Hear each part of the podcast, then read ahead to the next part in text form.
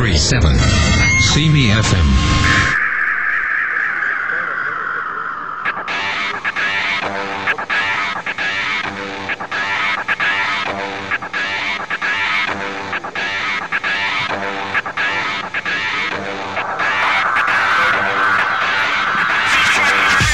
Aujourd'hui à Fantastica, émission spéciale sur le Festival de la BD avec en vedette Chris Oliver, Nicolas Michaud et Jean Paulide. Tout ça après la pause.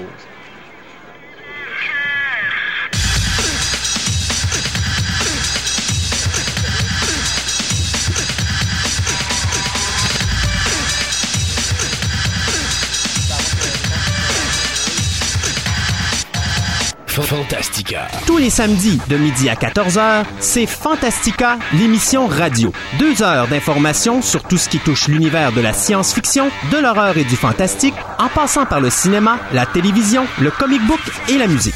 Pour tous les amateurs et ceux qui désirent s'instruire et se tenir au courant sur ces univers passionnants, c'est un rendez-vous à ne pas manquer, samedi de midi à 14h.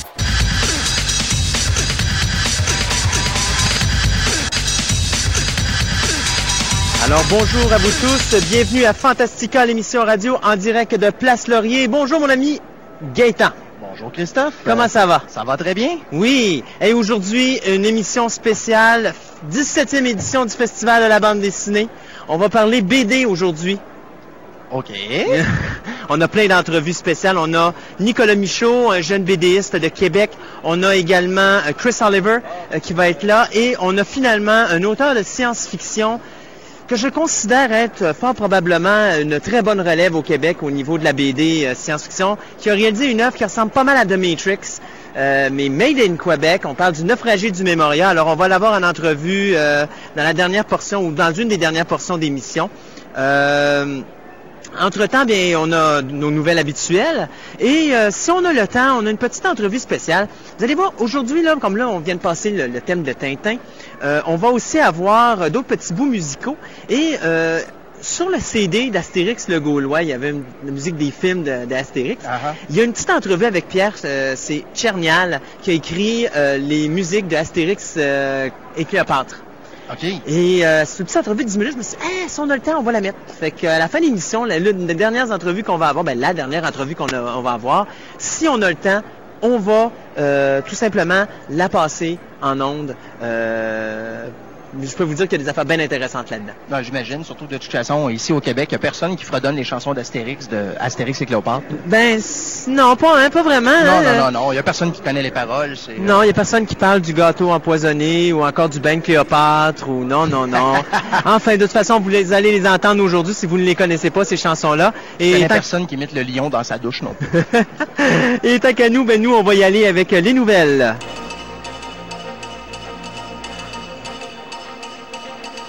Alors, euh, ben dans les nouvelles, euh, Gaëtan, est-ce que je te laisse euh, commencer?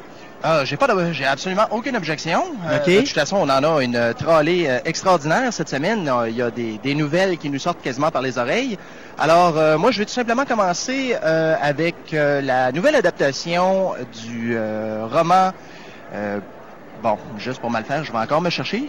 Tu parles de lequel? Hitchhiker's Guide to the Galaxy. Ben, c'est Hitchhiker's. Guide bon, to the Douglas Galaxy. Adams, il m'a Ah, ok, tu marquais le- le- le ça nom. l'affaire, c'est que j'ai pas eu le temps de faire de highlight dans mes articles, fait que là, je, je me cherche.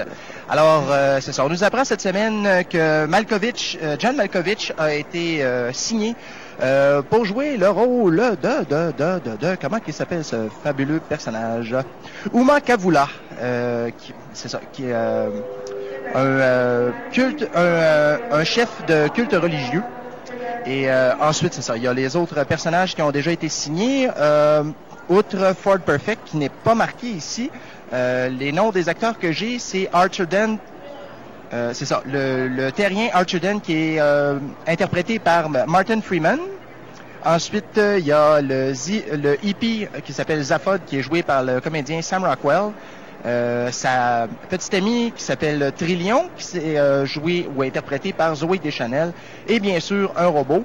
Mais euh, ça, je pense pas qu'on ait besoin euh, dé- dé- d'énumérer là-dessus? Ben, c'est ça. Si c'est un robot, euh, on aura juste besoin de savoir qui fait la voix. Le reste, euh, Effectivement. Euh, moi, je regarde dans les nouvelles, euh, on parlait cette semaine de la possible cancellation de la série euh, Mutant X. Euh, c'est assez bizarre parce que... euh, Ben ça vient, ça vient d'une des actrices. Pour ça, je peux, je peux pas me, Hum, sentir. euh, Parce que moi, je sais que... Non, parce que moi, je sais que la saison 4 est confirmée. Euh, D'ailleurs, euh, la saison 4, c'est la dernière. D'accord? Donc, je me dis, tant qu'à annoncer que la prochaine saison, c'est la dernière, pourquoi nous annoncer qu'ils vont canceller après la troisième alors qu'ils vont en faire une quatrième? Ceci dit, le personnage de, je pense que c'est John, Shi- John euh, lui va revenir pour le, le dernier épisode final de la série Mutant X. Ça va être justement un genre de, de cliffhanger. Et euh, il va revenir à temps plein l'année prochaine pour la quatrième et dernière saison de Ok. Mutant X. Mais, en tout cas, c'est moi, dans- je ne prendrai pas le- au sérieux le, le fait que Mutant X va être annulé cette année. C'est vraiment plus l'an prochain. Euh, la dernière saison, ça va être la quatrième.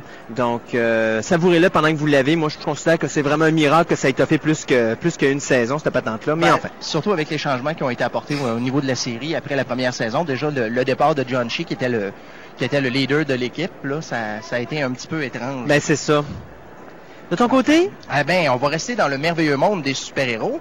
Euh, cette semaine, on apprenait que l'écrivain de X-Men, euh, David Hayter, qui est aussi connu comme étant un acteur, d'ailleurs, c'était lui qui interprétait euh, euh, le Guyver dans le deuxième film Mutronic. Mais euh, outre ça, disons qu'il est plus connu pour son écriture. Alors c'est ça, le- la personne qui nous a fourni le scénario euh, de X-Men et qui a participé à l'écriture de X-Men 2 va maintenant tourner son attention vers euh, le- un nouveau projet de Marvel. Et cette fois-ci, c'est euh, celui qu'on appelle euh, Tête de Noir en anglais ou Shellhead, euh, le bon vieux Iron Man. Oui. Alors euh, maintenant que c'est plus entre les mains de Tom Cruise, je me sens un peu moins... je vais respirer mieux, je pense. T'étais si traumatisé que ça. Euh, c'est parce que j'ai toujours eu de la misère à imaginer Tom Cruise avec une petite moustache à la Tony Stark. Puis moi, je m'excuse, mais nous présenter un Tony Stark sans moustache, j'aurais de la misère avec ce concept-là. OK. Euh, puis de toute façon, je m'excuse, Tom Cruise, il est peut-être bien bon comme comédien, il est peut-être très populaire auprès des femmes, mais je m'excuse, je trouve pas qu'il a l'essence d'un playboy. Pas du tout. Ouais, ben, c'est tout à fait. Mais c'est qui, c'était qui, donc, qui faisait Iron Man? euh, ils n'ont pas de droit d'acteur encore? Non, non, non. Pour l'instant, c'est vraiment au niveau de l'écriture que ça se parle. Euh, là, on parle aussi que le scénario euh, précédent avait été écrit par euh, les deux producteurs de Smallville, Miles Myler et Alfred Go.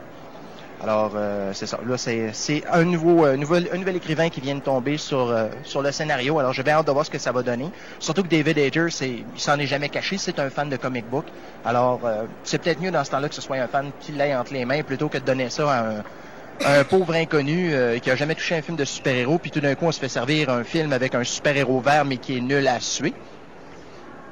Alors, parlera pas trop de Hulk trop fort. Après Ouais, tout, je hein. veux pas continuer à le caler, pauvre petit. Moi, mais surtout que si on en parle trop, ils vont peut-être décider d'en faire un deuxième. Oh, c'est déjà fait. Euh, ben, en tout cas, on entend de plus en plus parler, mais personnellement, je m'en passerai. À moins que je l'écrive. Ouais, Ah! c'est ça. Non, horreur. Et moi, je vais parler de mon côté de Monsieur Peter Jackson, qui, euh, bien sûr, vous le savez tous, si vous le savez pas, c'est parce que vous écoutez pas notre émission, mais qui a décidé de faire avec son prochain film un chef-d'œuvre. Je, ne me, je répondrai par une, une onomatopée. Alors, bien sûr, euh, le prochain film de Peter Jackson euh, qui va sortir en salle en décembre 2005. On parle bien sûr du deuxième remake de King Kong. Mhm. Euh, il y en avait eu un premier en 1976 par euh, John Guillermin. John ouais. Euh, Avec Jessica Lange, Jeff Bridges. Jessica Lange, d'ailleurs, c'était son premier film pour Mhm. Jessica. Mais c'était quand même un bon... C'est vrai. Euh, mais c'était quand même un bon film. Moi, j'avais bien aimé la version 76. Je trouvais qu'elle était... C'était un bon upgrade. était longue. Elle était longue, mais c'était le fun d'avoir 136 minutes de monstres qui, démon- qui défont tous les buildings puis les autres créatures monstrueuses qui se retrouvent sur son passage. Disons que j'aurais probablement apprécié le film encore plus s'il avait foutu Godzilla dedans. Effectivement. Mais enfin, ceci dit, ben écoutez, ça c'est comme Peter Jackson. Hein? Peter Jackson, il n'a pas fini de travailler sur un projet qu'il travaille déjà sur un autre. Ben, il se garde occupé, en tout cas. Ben moi je pense que c'est la maladie du Lord of the Ring qui commence à qui commence à, à continuer, ben, plutôt qui se poursuit. Alors, euh, il a travaillé trois films en même temps. Là, il travaille juste sur King Kong. Il se dit, ah, c'est plate. Alors, pourquoi qu'on prendrait pas une adaptation cinématographique d'un roman qu'il aime beaucoup, soit celui de Alice euh, The Lovely Bones? Donc, euh, il travaille déjà présentement le scénario avec euh, Philippa Bowens et Frank Walsh. D'ailleurs, fait drôle. Il est encore, il est présentement en train de finir le scénario de King Kong, puis il commence déjà un autre scénario. C'est vraiment drôle. Ouais, mais c'est parce qu'une fois que le scénario d'un film est écrit, il n'y a rien qui empêche de commencer à travailler sur un autre. Puis, Eh. il veut pas, sa femme, elle doit, elle doit se sentir un petit peu mise de côté quand, quand le- la production commence. Fait que, tiens, il va me lancer sur autre chose, moi, Ben, pendant c'est ce ça. temps-là. Ben oui, c'est ça. C'est une manière comme nous de garder sa blonde à côté proche, n'est-ce pas? C'est cela? Alors, euh, bien sûr, bon, le- le- la nouvelle de, de Madame Seaballs avait été devenue un best-seller. Ça avait été publié il y a deux ans de cela. C'était devenu un best-seller par la suite. Donc, c'est un genre, une genre d'histoire euh, mi-fantaisiste, euh, mi-mystère. euh, il y a un petit peu de drame à l'intérieur. En tout cas, on parle d'une jeune fille de 14 ans qui se fait violer qui, et qui va mourir suite à cette attaque-là. Elle se retrouve au ciel et elle regarde du ciel ses parents de la façon qu'ils vont... euh, dealer avec cette situation, vivre le deuil, euh, vont dealer avec cette situation-là. Euh, et puis bon, il va y avoir aussi une petite enquête policière à travers ça. Je sais que c'était à un moment donné Steven Spielberg qui voulait faire, euh, euh, qui voulait réaliser ce projet-là, mais finalement il a laissé tomber, probablement pour aller avec Tom Cruise sur War of the Worlds. Donc, Ah, euh, c'est vrai, de toute façon, j'ai vu des nouvelles encore là-dessus cette semaine, euh, War of the Worlds, fait que j'ai l'impression que c'est sérieux, c'est sérieux, c'est sérieux. c'est sérieux, Cruise parce que je peux pas faire autrement que de me demander comment on va réussir à nous produire un Indiana Jones 4 si Steven Spielberg s'étend sur un paquet de projets de même. C'est vrai que la faute, la faute à, À la Lucas. faute- Lucas. ça. Non, on sait que c'est Lucas Mais qui a, qui a ça? choqué, là. T'as, Steven Spielberg, il dit le scénario est à la hauteur de mes attentes. T'as euh, Indiana Jones lui-même, euh, Harrison, Harrison Ford, Ford. qui dit le scénario est à la hauteur de mes attentes. T'arrives sur le bureau de Lucas, poubelle, on recommence et on engage un autre scénariste. C'est pas dire, euh, Franck, tu pourrais-tu peut-être leur travailler un petit peu? Non, c'est on change de scénariste. Ouais. Surtout venant de quelqu'un qui est aussi mauvais écrivain que George Lucas, je trouve que moi, moi en tout cas, je l'aurais pris quelque peu personnel. À ce moment-là, il va falloir s'attendre à Indiana Jones euh, and the Ewoks, and the Mystery of the Euh, Ewoks. non, de Phantom Menace of Indiana Jones. Oh God! Ça y est, j'en ai des frissons. Bon, ben, tant qu'à me faire des frissons, continuons, euh, continue donc à nous en faire. Ben, j'ai pas le choix de continuer sur une mauvaise note, malheureusement. Euh, on nous apprenait cette semaine que Paramount Pictures a décidé de repousser la sortie de leur film Sky Captain and the World of Tomorrow, euh, parce que contrairement à ce qui avait été annoncé, on nous disait que le film devait sortir au mois de mai, mais euh, il y a eu des changements euh, dans les derniers mois qui nous indiquaient que le film avait été repoussé quelque part au mois de juin, soit quelques instants, ben, quelques semaines avant la sortie de Spider-Man 2, et bien sûr Paramount s'est senti euh, peut-être inférieur à aux produits qu'on va nous euh, qu'on va nous livrer et étant donné que Spider-Man a quand même fait des recettes assez spectaculaires euh, il deux ans, ben maintenant euh, il préfère laisser le chemin libre justement aux, euh, aux grimpeurs de murs. Alors Sky Captain euh, va sortir, mais il est repoussé. Ainsi donc, on nous dit ici euh, à la fin de semaine du 17 septembre. Alors il y aura plus qu'en masse de temps justement pour nous préparer une, une seconde, ben, une sortie officielle. Alors, euh, c'est ça pour Sky Captain. Malheureusement, moi qui attendais ce film-là avec grande impatience, ben, je vais devoir mettre euh, ma patience à l'épreuve. Eh ben moi, euh, je vais peut-être avoir des bonnes nouvelles, des mauvaises nouvelles, dépendant ce que vous êtes, qui vous êtes, ce que vous aimez, surtout quand on parle de l'univers de Star Trek. Ah, Alors bien sûr, ben oui, Star Trek, hein, oui, Star Trek, on en parle encore, hein, même si on est tanné d'en parler, il faut en parler. Les codes d'écoute continuent à... comme je suis surpris. Exactement, Ben, de toute façon, si- je me fie à ma personne, moi qui a toujours été un fan inconditionnel de Star Trek, j'ai décroché complètement, complètement d'Enterprise en début de saison. J'ai manqué tellement d'épisodes. Puis là, on est arrivé avec les histoires de, de fesses, là, de, de Vulcan Oh, en mon Dieu. Ponfar, Ouais. puis- Non, ok. Je sais pas, j'ai Le Ponfar était même pas impliqué là-dedans, c'est ça qui est encore plus drôle. Ouais, ben, en tout cas. Euh, ça, découvrir, le sexe hors euh, Ponfar, ça peut être spécial pour une Vulcan. Ça a l'air à ça. Mais ceci dit, on revient avec euh, Star Trek, c'est que euh, Paramount c'est vraiment à garder la franchise de Star Trek en vie. Donc, on vous avait dit que la série euh, UPN allait la conserver cette année. L'an prochain, on l'a renouvelée encore pour 12 épisodes. Après ça, on décide. Est-ce qu'on la garde? Est-ce qu'on la floche? C'est ce qui restera à voir. Mais euh, pour le moment, on sait qu'on a Star Trek Enterprise jusqu'à la mi-année prochaine. OK. Mais on a quand même euh, Paramount qui dit ben attention là, nous on n'est pas vraiment intéressé à perdre Star Trek. Fait que si jamais UPN ne reprenne pas le programme, on va créer un reality show comme j'ai parlé Ah, euh, la semaine dernière, Ça, qui va s'appeler. Captain Chair, où là on va vraiment y aller avec euh, tous les capitaines de la série et puis euh, des petits gens qui vont s'en aller. C'est le meilleur capitaine qui va devenir capitaine du prochain vaisseau Enterprise. Enfin, on verra bien ce que ça donnera. Blah, blah, Et là, blah. ben, Paramount, on dit, écoutez, euh, on a l'idée de faire une nouvelle série Star Trek, un prequel à Star Trek. Il faudrait peut-être commencer à dire un prequel. Un prequel à quoi? Est-ce qu'on parle d'un prequel à Enterprise? Est-ce qu'on parle d'un prequel situé entre Enterprise et Star Trek ou un prequel au film? Non, en réalité, c'est un, Un prequel prequel. Next Gen. Non, c'est un prequel à Star Trek. Euh, on va commencer avec un téléfilm de deux heures, dans lequel, à la fin du deux heures, on va avoir un jeune Captain Kirk âgé de 20 ans. Wow. Alors, ça serait... euh, Oui, mais attends, il y a des bonnes nouvelles. Bergman, Braga, Tourlou, parce qu'ils sont pas impliqués dans ce projet-là. J'ai malheureusement pas le nom de l'individu, mais euh, non, ça n'a pas rapport avec la nouvelle que tu m'as marqué là, c'est parce que moi, je n'ai lu une autre. Mais euh, il y a un autre individu qui va être mis à la production. Euh, à la place de Bergman et Braga. Bergman et Braga, eux autres, ils travaillent bien sûr sur Star Trek 11, mais ils travaillent aussi sur une autre série de science-fiction, mais qui n'aurait pas rapport avec l'univers Star Trek. Donc, euh, ils vont faire du Star Trek sans avoir le nom Star Trek. Alors, ils espèrent peut-être aller rechercher un petit peu leur popularité. Euh, donc, euh, vous pouvez vous attendre à Enterprise, mais euh, là, à ce moment-là, sans le mot Trek. Ouais, ben c'est justement, voyant qu'est-ce qu'ils ont fait avec Enterprise, je trouve ça un petit peu loufoque parce que justement, au début, ça s'appelait Enterprise tout seul. Mais ah, le monde reconnaissent pas ça, fait qu'on va leur donner Star Trek Enterprise. Exact. Alors, je pense que d'un côté, c'est des bonnes nouvelles parce que si on a un nouveau gars en arrière de ça, ça peut donner quelque chose de vraiment très original. J'aime bien l'idée d'arriver avec un jeune Captain Kirk. Euh, de le voir monter comme euh, peut-être probablement parce qu'on va probablement le voir à Starfleet ou quelque chose de genre, mais c'est sûr et certain que c'est pas dans l'époque de Enterprise. Donc, on va peut-être le voir à Starfleet. Euh, je sais que le projet Starfleet Academy, ça fait des années qu'on en parle. Ça aurait été bon. C'est peut-être ça, Ça qui aurait, s'en été, ça aurait été intéressant, surtout qu'ils ont fait tellement d'épisodes, justement, on sait qu'on voyait des jeunes recrues de Starfleet. Ça aurait été intéressant. Effectivement. Mais ça, on verra qu'est-ce que ça va donner, mais je sais que si c'est quelqu'un d'autre qui prend le relève à place de Brandon, Bra- euh, Brandon Braga puis Rick Berman, je vais être le premier à applaudir très fort. Ça va faire du bien d'avoir du 109 dans le dans la franchise de Star Trek. Exact. Et bien là, il reste à voir pour euh, Star Trek 11 parce que, bon, là, on sait pas encore qu'est-ce qu'on va faire avec Star Trek 11. C'est est-ce qu'on prend euh, des personnages qui sont dans les... Puis c'est drôle, on voit la nouvelle ici, euh, dans les nouvelles, des, des cinq séries télé, ils mettraient des personnages des cinq séries télé. Ça fait penser à un petit film, un petit téléfilm qui a été fait par les fan movies tout récemment, euh, Save Kirk, où est-ce que justement ils ramenaient tous les personnages de, de, de toutes les séries Star Trek, puis ils trouvaient le moyen de tout jumeler ça ensemble pour que ça marche? Faut Ah. croire que ça a peut-être donné de la- de- des idées à Bergman. Euh, mais une chose est certaine, en tout cas pour le moment, Star Trek, ils savent pas pantoute où est-ce qu'ils s'en vont avec ça. Ils donnent plein d'idées à droite puis à gauche et ils espèrent véritablement à un moment donné que des gens vont dire oui, oui, oui, oui, oui, on veut, on veut, on veut, on veut, et puis on continue avec ça. Regarde, décider de ramener James Kirk, n'importe qui qui a un, sang- un petit étincelle d'imagination, ça pourrait le faire aisément. Ben oui. Puis même sans ramener William Shatner. Ben ça serait l'idéal. Euh, ben pour une fois, on pourrait peut-être avoir un bon acteur qui pourrait jouer James Kirk. Ben sans les mimiques. Mais Ouais, t'imagines ça un acteur là, genre Jim Carrey qui aime bien faire des mimiques, mais qui essaie d'imiter euh, James T. Kirk ou William Shatner? Ou Kevin Pollak peut-être. Envoie donc.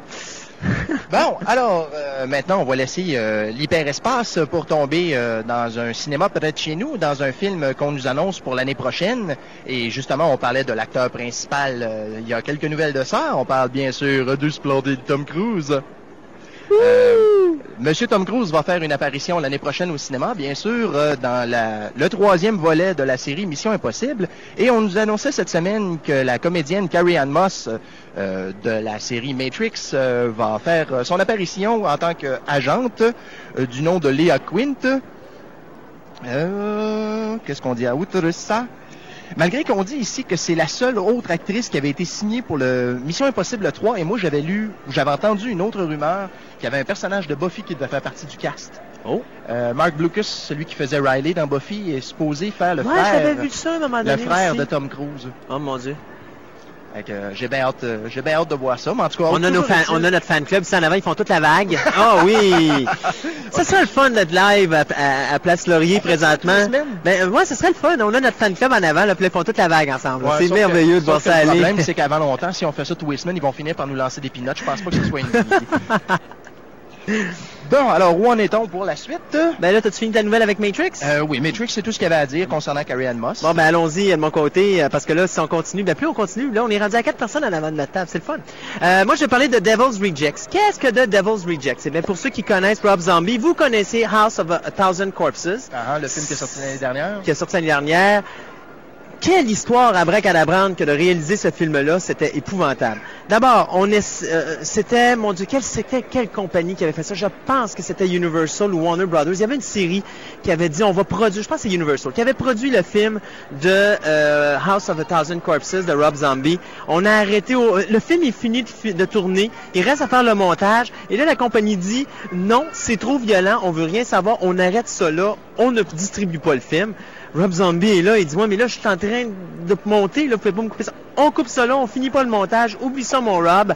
Rob, finalement, se retrouve avec la compagnie Lion Gates Film, et eux leur dit, tu vas finir ton montage, mon ami Rob, et puis on va distribuer ton film. Alors, tu une compagnie de production majeure qui distribue, qui finance finalement, excusez plutôt, on va oublier le terme distribuer, mais on- qui finance le film. C'est une autre petite compagnie, Lionsgate, qui eux ramasse le film et puis ils le distribuent. Et ça a donné un film d'auteur vraiment spécial, House of a Thousand Corpses, qui est un mélange de euh, Blair Witch Project avec euh, Texas Chainsaw Massacre, l'original. D'ailleurs, il y a un, un- un look Texas Chainsaw Massacre version 74 dans ce film-là, c'est incroyable. Ah ouais. Bien sûr, il faut être un amateur du genre parce que sinon vous allez détester. C'est un film de fou. C'est, est-ce que réalisé- c'est très graphique? Pas vraiment, mais c'est un film de fou réalisé par un fou avec des fous comme acteurs puis comme actrices. Ok, c'est, totalement délirant et ça finit mal. Donc raison de plus pour aimer. C'est un film d'horreur. c'est, un film. Non, mais c'est parce que sinon, non, quand je dis ça, même les films d'horreur finissent bien. l'héroïne qui crie tout le long du film, qui a plus de voix à la fin, dit je t'ai écœuré de crier, moi tu es le criminel, comme ça je vais pouvoir reposer ma voix un petit peu. Mais là, tu te ramasses, tu te ramasses vraiment dans un film où euh, ça finit mal. Pour, pour, pour euh, monsieur madame tout le monde qui écoute ça, c'est ah, ça finit mal. Bien oui. Alors, là, on a décidé qu'on allait faire un House of a Thousand Corpses 2 qui s'appelle The Devil's Reject, toujours réalisé par Rob Zombie. Et cette fois-ci, ben, Rob Zombie, il va pas avec le dos de la cuillère. Deux groupes qui vont s'affronter, donc le groupe des méchants qui massacrent tout le monde dans le premier film, et bien sûr, la famille du shérif qui se fait abattre dans le premier film, en plein milieu du film. D'ailleurs, on le voit pas très longtemps, hein. on le voit un bon segment au début, ça prend 5 secondes, puis tchoutoum, qui se fait tuer. Et là, on est là tout là, un peu comme on avait, on était dans le film Misery, là, quand le shérif meurt, à un moment donné, t'es tout là, tu te dis, mais mon Dieu, ils ont passé le début du film à nous présenter ce personnage-là, puis rendu au milieu, il le tue, puis là, on n'a plus rien d'autre. Puis là, on sait plus quoi faire. Alors, House of a Thousand Corpses, c'est ça, dans le deuxième, c'est la famille du shérif qui décide d'engager des body hunters, donc des chasseurs de primes, pour éliminer la famille de meurtriers. Alors, ça donne droit à un combat entre deux gangs. Bon. Et qui est Ça va être traduit au Québec sur le titre La Grande Saignée. euh, je ne sais pas, mais qui est le, pro- le- le coordinateur des, des- des cascades dans ce film-là? Nul autre que Kane Hodder. Ah, Jason! Ben oui, Jason Voorhees dans Vendredi 13, euh, 7, 8, 9, 10. Mais malheureusement, Malheureusement, il n'était pas dans euh, Jason- Freddy vs. Jason. Mais quand même, il est co- reconnu. Tout le monde, quand on parle de Kane Hodder, c'est Jason, Jason. Voorhees. Euh, alors, ça va être drôle de voir ce film-là. Moi, j'ai bien hâte de voir The Devil's Reject. J'avais... Tu connais mon échelle, euh, mon échelle de la régie du cinéma, alors c'est un bon 6 euh, pour l'échelle de, de la régie du cinéma. On non- s'en sauve pas. non, on s'en sauve pas. Mais n'empêche que moi, euh, étant un fan de films underground, de films d'auteur, j'avais bien aimé House of a Thousand Corpses. Mais il faut vraiment être un fan. Si vous avez aimé Texas Chainsaw Massacre, la version 74, vous devriez aimer ça, entre guillemets. J'ai hâte, moi, personnellement, de voir ce qu'ils vont faire avec le deuxième. Disons que moi, pour ce qui est de Ma- Texas Chainsaw Massacre 74, je pense que définitivement, je préfère la nouvelle. Oui. L'ancienne, la- l'ancienne, je la trouve vraiment délirante. puis Je trouve tellement les comédiens mauvais. Remarque, encore une fois, c'est un film d'horreur. C'est Oui, quasiment ben- typique au film d'horreur d'avoir des mauvais comédiens. Moi, je te dirais, les comédiens, je les trouve pas si mauvais que ça parce que tu as vraiment l'impression d'écouter du live action au début du film. là. Tu regardes les comédiens dans la wagonnette, tu as vraiment l'impression que c'est des jeunes qui se connaissent, Mhm. qui sont sur la route, tu as une caméra qui est plantée dans la wagonnette. C'est juste à partir du moment où on tombe dans la nuit, peut-être aux deux tiers du film, que là, ça commence à se gâter un petit peu parce que là, c'est juste une fille qui court dans le noir, tu vois pas grand-chose. Mhm. Malgré que la nouvelle version DVD, c'est le fun, ils ont, ils ont éclairci un petit peu l'image, donc on voit beaucoup mieux. Ouais. Tu vois au moins un gilet blanc qui court dans à travers les branches, mais n'empêche que, la... regarde, si tu veux vraiment écouter un film délirant, tu tapes le deuxième. Ah, te rappelles-tu- Avec Dennis Hopper? Ouais. Oh boy. Moi, je me rappelle, la première fois que j'ai écouté ce film-là, là, quand j'ai eu fini d'écouter le film, ça avait tellement crié dans ce film-là que j'avais juste le goût de me prendre une chainsaw puis d'aller boucher n'importe qui parce que j'étais j'étais rendu avec une frustration incroyable.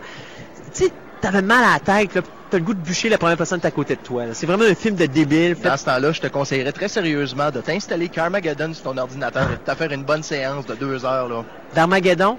Non, Carmageddon. non, mais t'as raison. Carmageddon, oui, rien de mieux, Ah ouais. effectivement. Hey. Alors, euh, maintenant qu'on C'est ça terminé- où j'écoute Bambi versus Godzilla. Ouais, mais ça, c'est finir assez rapidement, par exemple. Ouais, mais C'est ça, là. juste 20 à fait- secondes, c'est pas assez pour satisfaire. Ça dépend. Moi, juste voir le pied écraser Bambi, c'est assez pour moi. Bon, disons que hi- hier, j'ai euh, déterré une nouvelle que- qui m'a surpris un peu parce que j'ai jamais j'avais pas entendu parler de ce film-là et pourtant quand tu regardes euh, les gens qui sont impliqués dans ce, produit-là, j'ai trouvé ça très surprenant. C'est le producteur de Shrek 1 et 2, John H. Williams, qui s'en vient avec un nouveau film d'animation euh, qui va être distribué aux États-Unis par Walt Disney et ça va s'appeler Valiant. C'est l'histoire d'un pigeon voyageur pendant la Deuxième Guerre mondiale euh, qui justement décide de- d'offrir ses services euh, pour euh, la Royal Air Force, pour la reine finalement. Et euh, c'est surtout quand on voit la, la panoplie d'acteurs qui vont offrir leur voix aux comédiens, euh, aux personnages principaux du film. On parle de Ewan McGregor dans le rôle du, euh, du pigeon voyageur principal. Mais c'est quand on voit tous les autres acteurs qui sont réunis pour la même distribution. On retrouve entre autres, voyons comment il s'appelle, il y a Ben Kingsley. Euh, qu'on avait vu dans Gandhi, qu'on a vu, mon Dieu Seigneur, qu'on va voir dans Les Sentinelles de l'air cet automne. Ensuite, euh, mon Dieu, Jim Broadbent, Rupert Everett, euh, Hugh Laurie, John Hurt, Ricky Gervais. Euh, disons que ça va être euh, ça va être assez spécial. Là, on parle de ce film-là. Euh, le film devrait être complété quelque part d'ici la fin de l'année en cours. euh, probablement pour une distribution quelque part au début de l'été prochain. Euh, là, c'est sûr que le film est resté dans les limbes quelques mois. Alors là, je ne sais pas exactement à quel niveau où on en est rendu concernant euh, la production. Mais en tout cas, pour l'instant, c'est les nouveaux euh, les nouveaux acteurs qui ont décidé euh, de se joindre à la production. Alors, c'est quelque chose qu'on va surveiller de près. Outre ça, qu'est-ce que j'avais ici? Ah, est-ce que j'en avais parlé? Ben, de toute façon, c'était à toi, mon cher. Ah, c'est à moi? Ah, ah, ah, ben je c'est ça. je déblatère depuis tantôt. Ben oui, c'est c'est ça, hein, c'est ça, ça. On est live de Place Laurier, il faut le rappeler. Euh, on est sur le plancher de la 17e édition du Festival de la bande dessinée francophone de Québec. Notre fan club est là, ça fait la vague en avant de notre table, c'est pour ça que là, tout le monde me pose des questions, il faut que j'y réponde. Ceci dit, euh, moi, je parler du directeur, euh, du directeur euh, Marcus Nispel. On parlait tantôt de Texas Chainsaw Massacre, c'est lui qui avait, qui avait réalisé la version, euh, le remake, plutôt la nouvelle version 2004. Ah Eh bien là, il travaille sur son prochain film qui s'appelle Subterranean. Euh, en français, comment on peut appeler ça? Souterrain. Souterrain. euh, C'est parce que Subterranean, c'est en rapport aux choses qui se passent sous terre. Alors, Sous terre, c'est ça, hein? Alors, euh, bon, ben, c'est ça. Alors, il, on euh, va aller appeler ça les créatures des souterrains. Ouais, quelque chose du Ça genre. va être spectaculaire. C'est ça, sous, sous, sous l'asphalte de New York. Ouais, c'est ça. Alors, streets of New ouais, c'est ça, ouais. Alors, le scénariste, c'est John Jarrell. Euh, et le, le film sera réalisé, croyez-le, croyez-le pas, à Walt Disney. euh, ben, enfin, c'est à Disney-based Beacon Pictures. C'est Beacon Pictures, mais c'est une compagnie qui, qui, était, euh, qui a été fondée par Disney. Alors, ça fait... Ah, c'est bon. Ben ouais, c'est ça, ça fait besoin drôle. C'est un euh. film, un film d'horreur. Ouais, mais remarque que, tu sais, à un moment donné, Disney sont très forts là-dessus. Ils créent plein de petites compagnies. On passe à Touchstone. Oh, je me rappelle Touchstone Touchstone faisait, Hollywood. C'est ça, Touchstone Hollywood Picture. Il faisait des films un peu plus adultes, donc euh, ça me surprend pas. Alors le film, bien sûr, euh, qu'il va euh, qu'il va réaliser, ça va suivre un petit peu. ben, c'est un genre de de thriller ou de suspense science-fiction à la manière Alien, sauf que ça se passe euh, euh, sous New York. Pourquoi j'ai l'impression de voir Species puis tous les autres films de Pourquoi est-ce que j'ai l'impression de revoir Alligator? Ouais. Ouais. Euh, donc bien sûr, euh, il y a quelque chose qui est développé sous New York, dans le souterrain, euh, enfin les, les caves Dans les souterraines de New York, dans les égouts, c'est ça. Puis l'impact que ça peut avoir sur la race humaine. Alors, euh, C'était quoi, l'autre film avec Mi- Mira Sorvino aussi qui se passait Ben, Mimic. Mimic, c'est ça. Mimic, D'ailleurs, euh, j'ai vu Mimic 2 similaire. tout récemment, là. Pff, T'as oublié, hein. T'écoutes pas Mimic 2. D'ailleurs, je sais qu'ils sont en train de travailler sur Sentinelle, qui est le Mimic 3, qui doit Ah, sortir cette année en cassette, euh, cassette vidéo. Ça peut bien. sortir en cassette vidéo live, parce que je veux dire que c'est pas fort pour aller au cinéma. Bon, entre ça, puis euh, The Chronicles of Ridiculous, là. euh, Ouais, ben c'est à peu près ça. D'ailleurs, tu sais qu'ils vont sortir un box set de 4 DVD du premier film avec un petit, le petit comic, un petit dessin animé qui se passe un Ah. peu avant. Ah, Puis c'est ça pour préparer, bien sûr, la sortie du deuxième film. Ceci dit, on va reparler de Nispel avant de, de revenir à toi. Nispel, lui, qui travaille présentement sur la télésérie. Euh, sur la, mi- la mini-série du USA Network euh, qui est écrite par euh, Dean euh, Koontz. C'est bien sûr la mini-série Frankenstein, si je me trompe pas, c'est la mini-série dont Francis Ford Coppola est le producteur exécutif. Exact. D'ailleurs, on a une, une autre nouvelle, d'ailleurs, concernant ça aussi. OK. On checkera dans nos feuilles. Et aussi, il travaille avec Beacon toujours pour développer le jeu vidéo Subterranean. Sub... Subterranean. Merci beaucoup. Alors, euh, moi, quand ça devient compliqué, je me tourne vers Gaëtan, il m'arrange ça. Merveilleux. Alors, euh, c'est le fun de voir M. Nespel qui a encore de la job. Ben, de toute façon, il a prouvé qu'il était capable de faire quelque chose de Oui. potable avec Texas Chainsaw. Fait que, Oui, dans ce temps-là, ça a tendance à ouvrir des portes. Une belle première expérience, effectivement. Bon. Ah, alors, euh, qu'ai-je donc ici? Ah oui, Monsieur Wolverine Van Helsing euh, qui va apparaître dans un autre, un autre projet qui risque de le mettre euh, encore, de, euh, encore une fois euh, à l'avant-plan. Euh, c'est une, une adaptation d'un roman du euh, réalisateur Wes Craven qui s'appelle The Fountain, qui est basé sur le mythe de la fontaine de Jouvence. Et euh, d'ailleurs, là-dedans, c'est ça, il jouerait un aventurier qui est à la recherche de la, de la fameuse euh, fontaine de Jouvence. Euh, c'est ah c'est ça, c'est quelqu'un qui voyage, c'est aussi quelqu'un qui voyage dans le temps. Alors ça risque d'être assez intéressant. En tout cas, j'ai hâte de voir qu'est-ce que ça va donner. C'est sûr que pour l'instant les projets, euh, comment je peux dire, les informations sont assez embryonnaires, mais enfin. euh, en tout cas, pour l'instant, c'est c'est Hugh Jackman qu'on pressent pour le rôle principal. J'ai juste hâte de voir comment ça va se développer outre ça. Euh, c'est le réalisateur euh, Douglas Aronofsky qui euh, serait euh, derrière la caméra pour nous présenter ce- cela. Tu vois, je devrais arrêter de, de rigoler un petit peu de nos fan clubs, de notre fan club, parce que là, les gens, ils nous ont tout abandonné. Il faut croire qu'ils n'ont pas aimé la vague.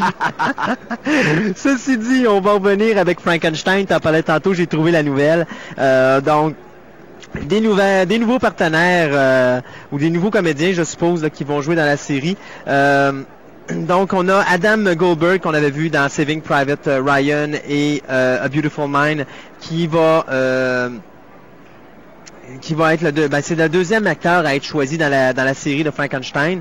Donc, il va jouer le partenaire de Parker Posey.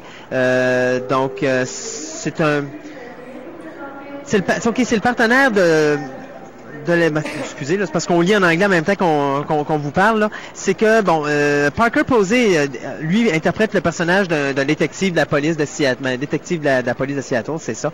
Et euh, M. Goldberg, lui, va être son assistant. Donc, euh, il cherche bien sûr à trouver, euh, à trouver le secret euh, du docteur Frankenstein qui euh, recommence ses euh, expériences. euh, il crée Ah, une multitude dans nos jours. dans nos jours, c'est ça, il crée une multitude. J'ai mon Dieu que j'ai l'impression qu'on va voir euh, Reanimator all over again, mais avec le, le mythe de Frankenstein.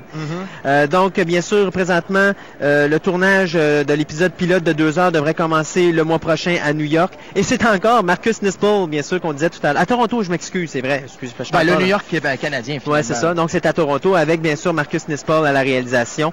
Euh, donc, il y a bien sûr six épisodes qui ont été confirmés.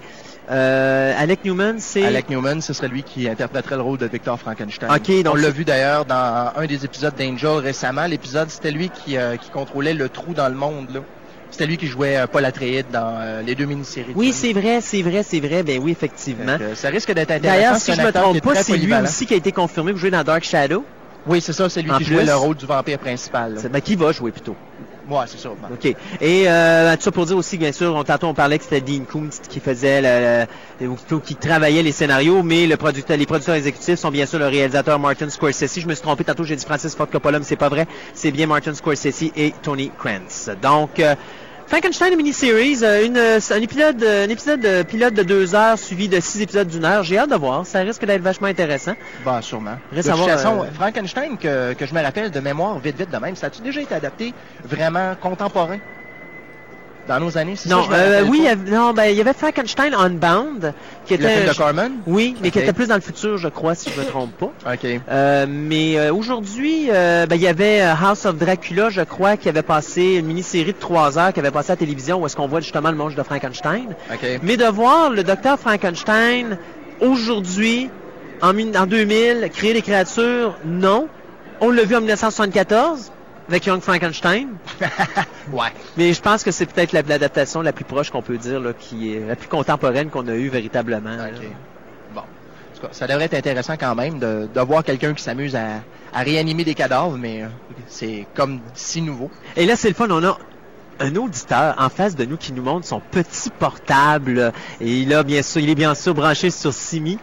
Alors, euh, il nous montre ça. Hey, regardez, je vous écoute à la radio. Là, je sais pas, vous nous entendez bien? Par bout? Le signal est pas fort. Oh. C'est ce qu'on semblait me dire aussi, mais en tout cas. Ah, pourtant on crie De toute fort. façon, elle va être en reprise dans une couple de semaines, alors euh, vous devriez être capable de nous, de nous syntoniser sur, euh, sur Internet dans, quel- dans quelques semaines. Alors, euh, pour continuer, moi, je vais euh, me lancer dans une nouvelle concernant euh, la nouvelle série de Stargate qui va prendre l'affiche cet été sur les ondes de Sci-Fi Channel.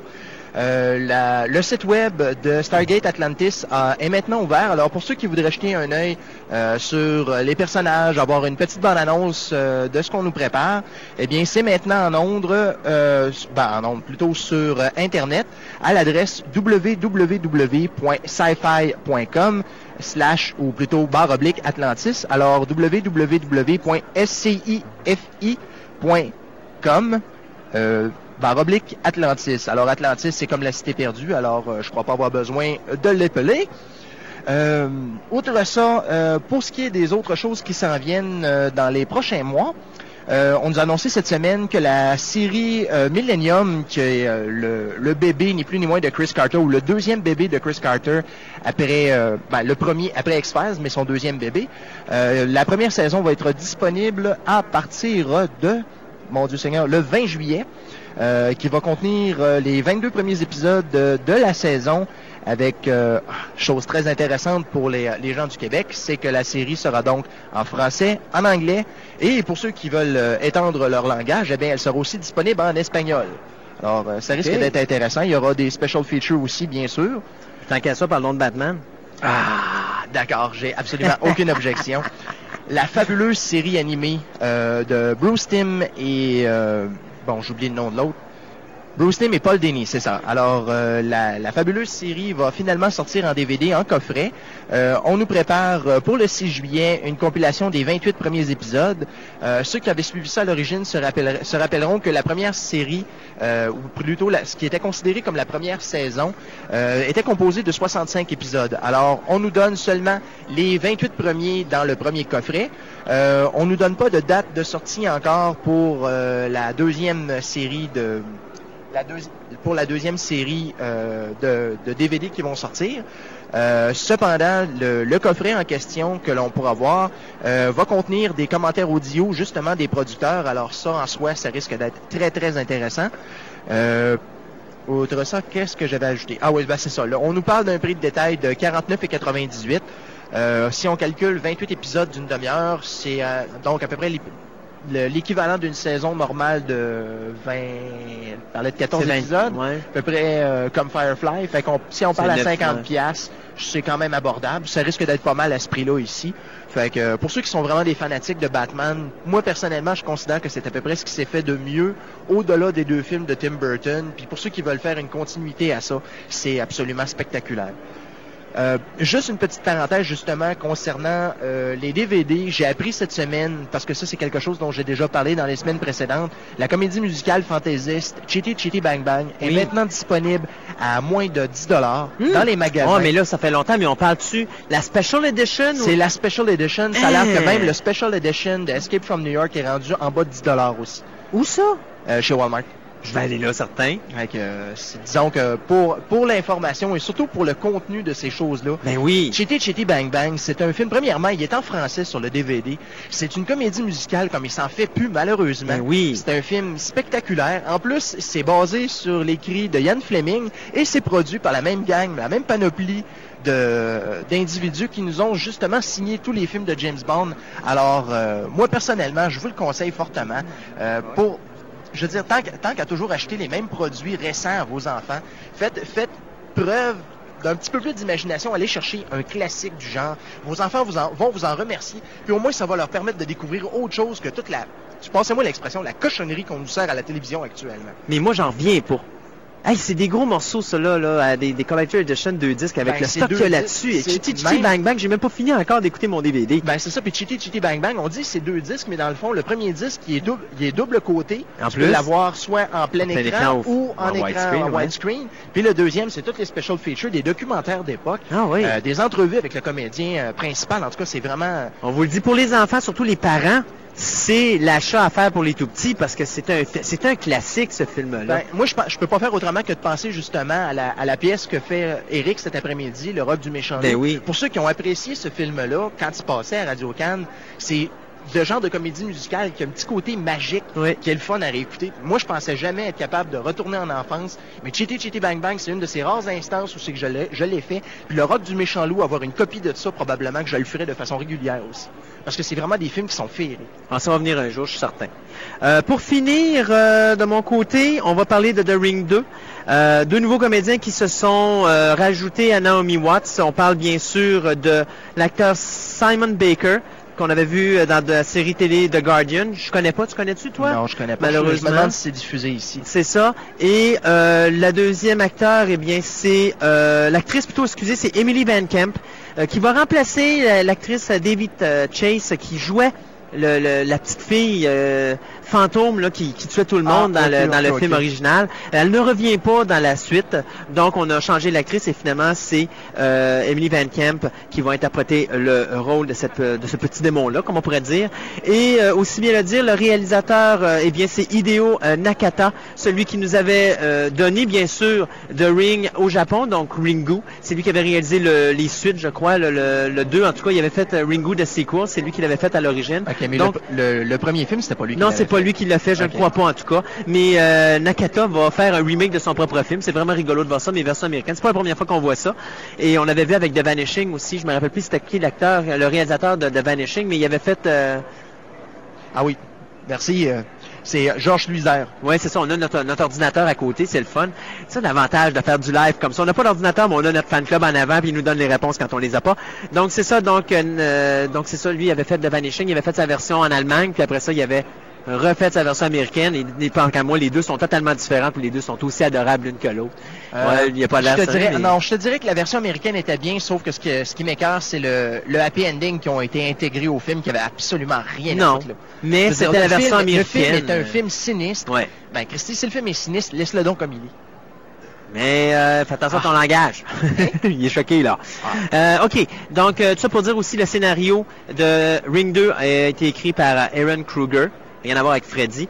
Et euh, Walter Parks et Laurie McDonald sont les producteurs avec Roy Lee comme producteur exécutif. Et là, on a une nouvelle à vous annoncer. Hein? Il n'y a pas d'anniversaire cette semaine. Ah, Ben ben, c'est non. le fun, on est capable de déborder avec nos nouvelles. Ben c'est ça. Ben, on a déjà débordé, on a quelques peu de temps et comme on a un horaire très chargé, il faut respecter notre horaire. Alors nous, on va s'arrêter pour une petite pause musicale, mais avant de s'arrêter, je veux euh, spécifier que cette émission vous est rendue possible grâce à la crémière qui est située au premier étage de Place Laurier au magasin, euh, ben en face du magasin Stokes. C'est bien important parce que c'est grâce à eux qu'on fait notre émission aujourd'hui. C'est eux qui nous fournissent leur ligne téléphonique. Donc s'ils n'avaient pas été là, on ne serait pas capable d'être ici sur le site de Place Laurier du euh, 17e euh, ou la 17e édition du Festival de la bande dessinée francophone de Québec. D'ailleurs, on commence notre reportage de la 17e édition tout de suite après la pause avec Nicolas Michaud qu'on va interviewer. Donc pour nous, bien, on fait un petit arrêt de quoi, quelques minutes, peut-être deux, trois minutes, et puis on vous revient tout de suite après cela.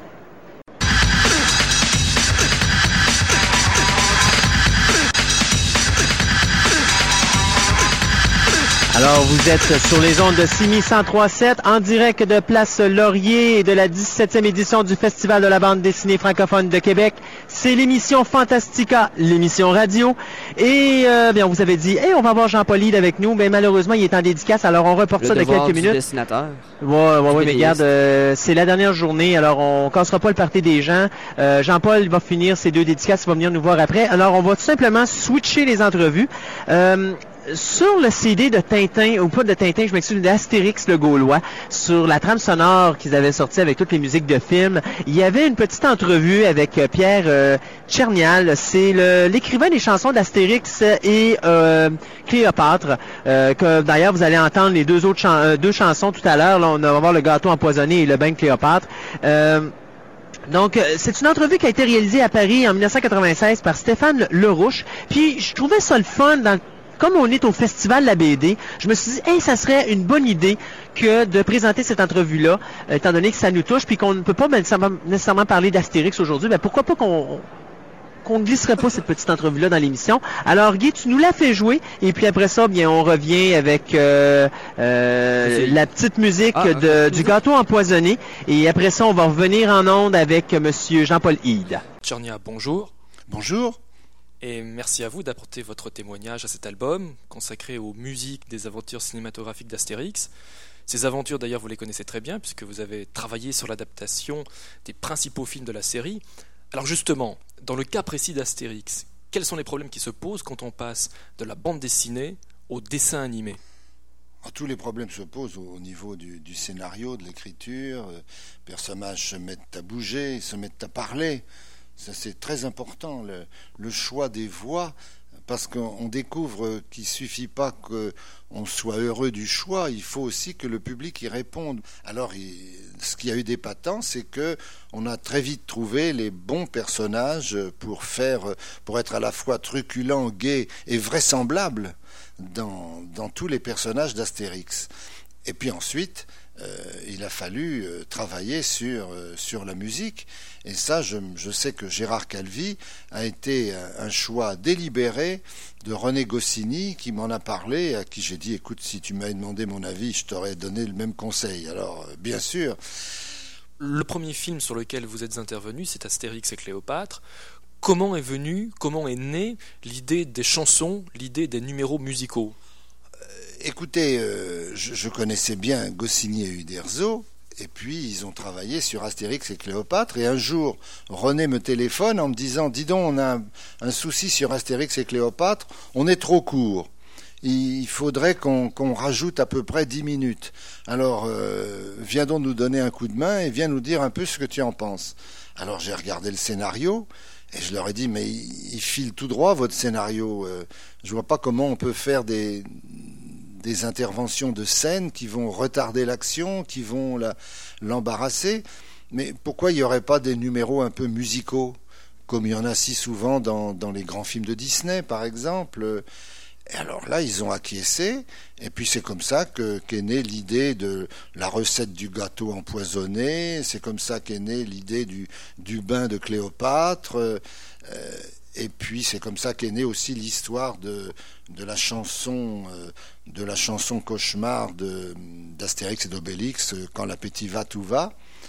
Et puis ben, on a travaillé là-dessus, et puis j'ai eu euh, j'ai fait les paroles modestement, hein, parce que je suis pas un grand parolier, mais euh, j'ai travaillé avec Gérard là-dessus, et, et, ça a été bien, et ça a fait des séquences qui, Dieu merci, s'inséraient dans le film sans retarder l'action, sans la gêner, et au contraire en, en, l'expliquant, en la, en la développant. Que ressent-on quand on devient soi-même un personnage de, de, bande dessinée, puis de dessin animé, puisque dans Astérix, Pierre Tchernia s'est transformé en Terminus?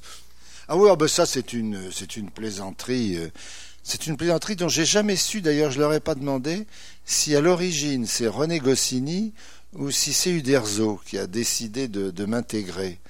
Euh, ce que je sais en tout cas, c'est que j'ai participé à plusieurs aventures dans les albums, euh, que j'ai été, j'ai d'abord été dans l'état-major de César. Et euh, comment je m'appelais? Je portais, je portais un Gaspacho andalous. Et j'étais vraiment un monsieur important. J'avais une très belle toge. Et puis ensuite, j'ai dégringolé dans les hiérarchies. J'ai été centurion. J'ai été décurion. Parce que centurion, c'est 100 hommes. Décurion, c'est 10 hommes. J'ai été simple, soldat. Euh, je crois que c'est dans, Astérix chez les Belges qui m'arrive le, le, plus d'aventures. Je suis simple soldat. Et ce qui m'est arrivé là, mais je sais plus très bien dans quel album, on me voit ivre mort, sorti sur une civière, et ce qui me touche beaucoup, c'est que les deux soldats qui me sortent, Uderzo leur a donné la tête d'Uderzo et la tête de Goscinny. Sont eux qui me transportent. Et ça s'est arrêté là, mes aventures astérixiennes, et tant mieux, parce que qu'est-ce que je serais devenu dans cette dégringolade?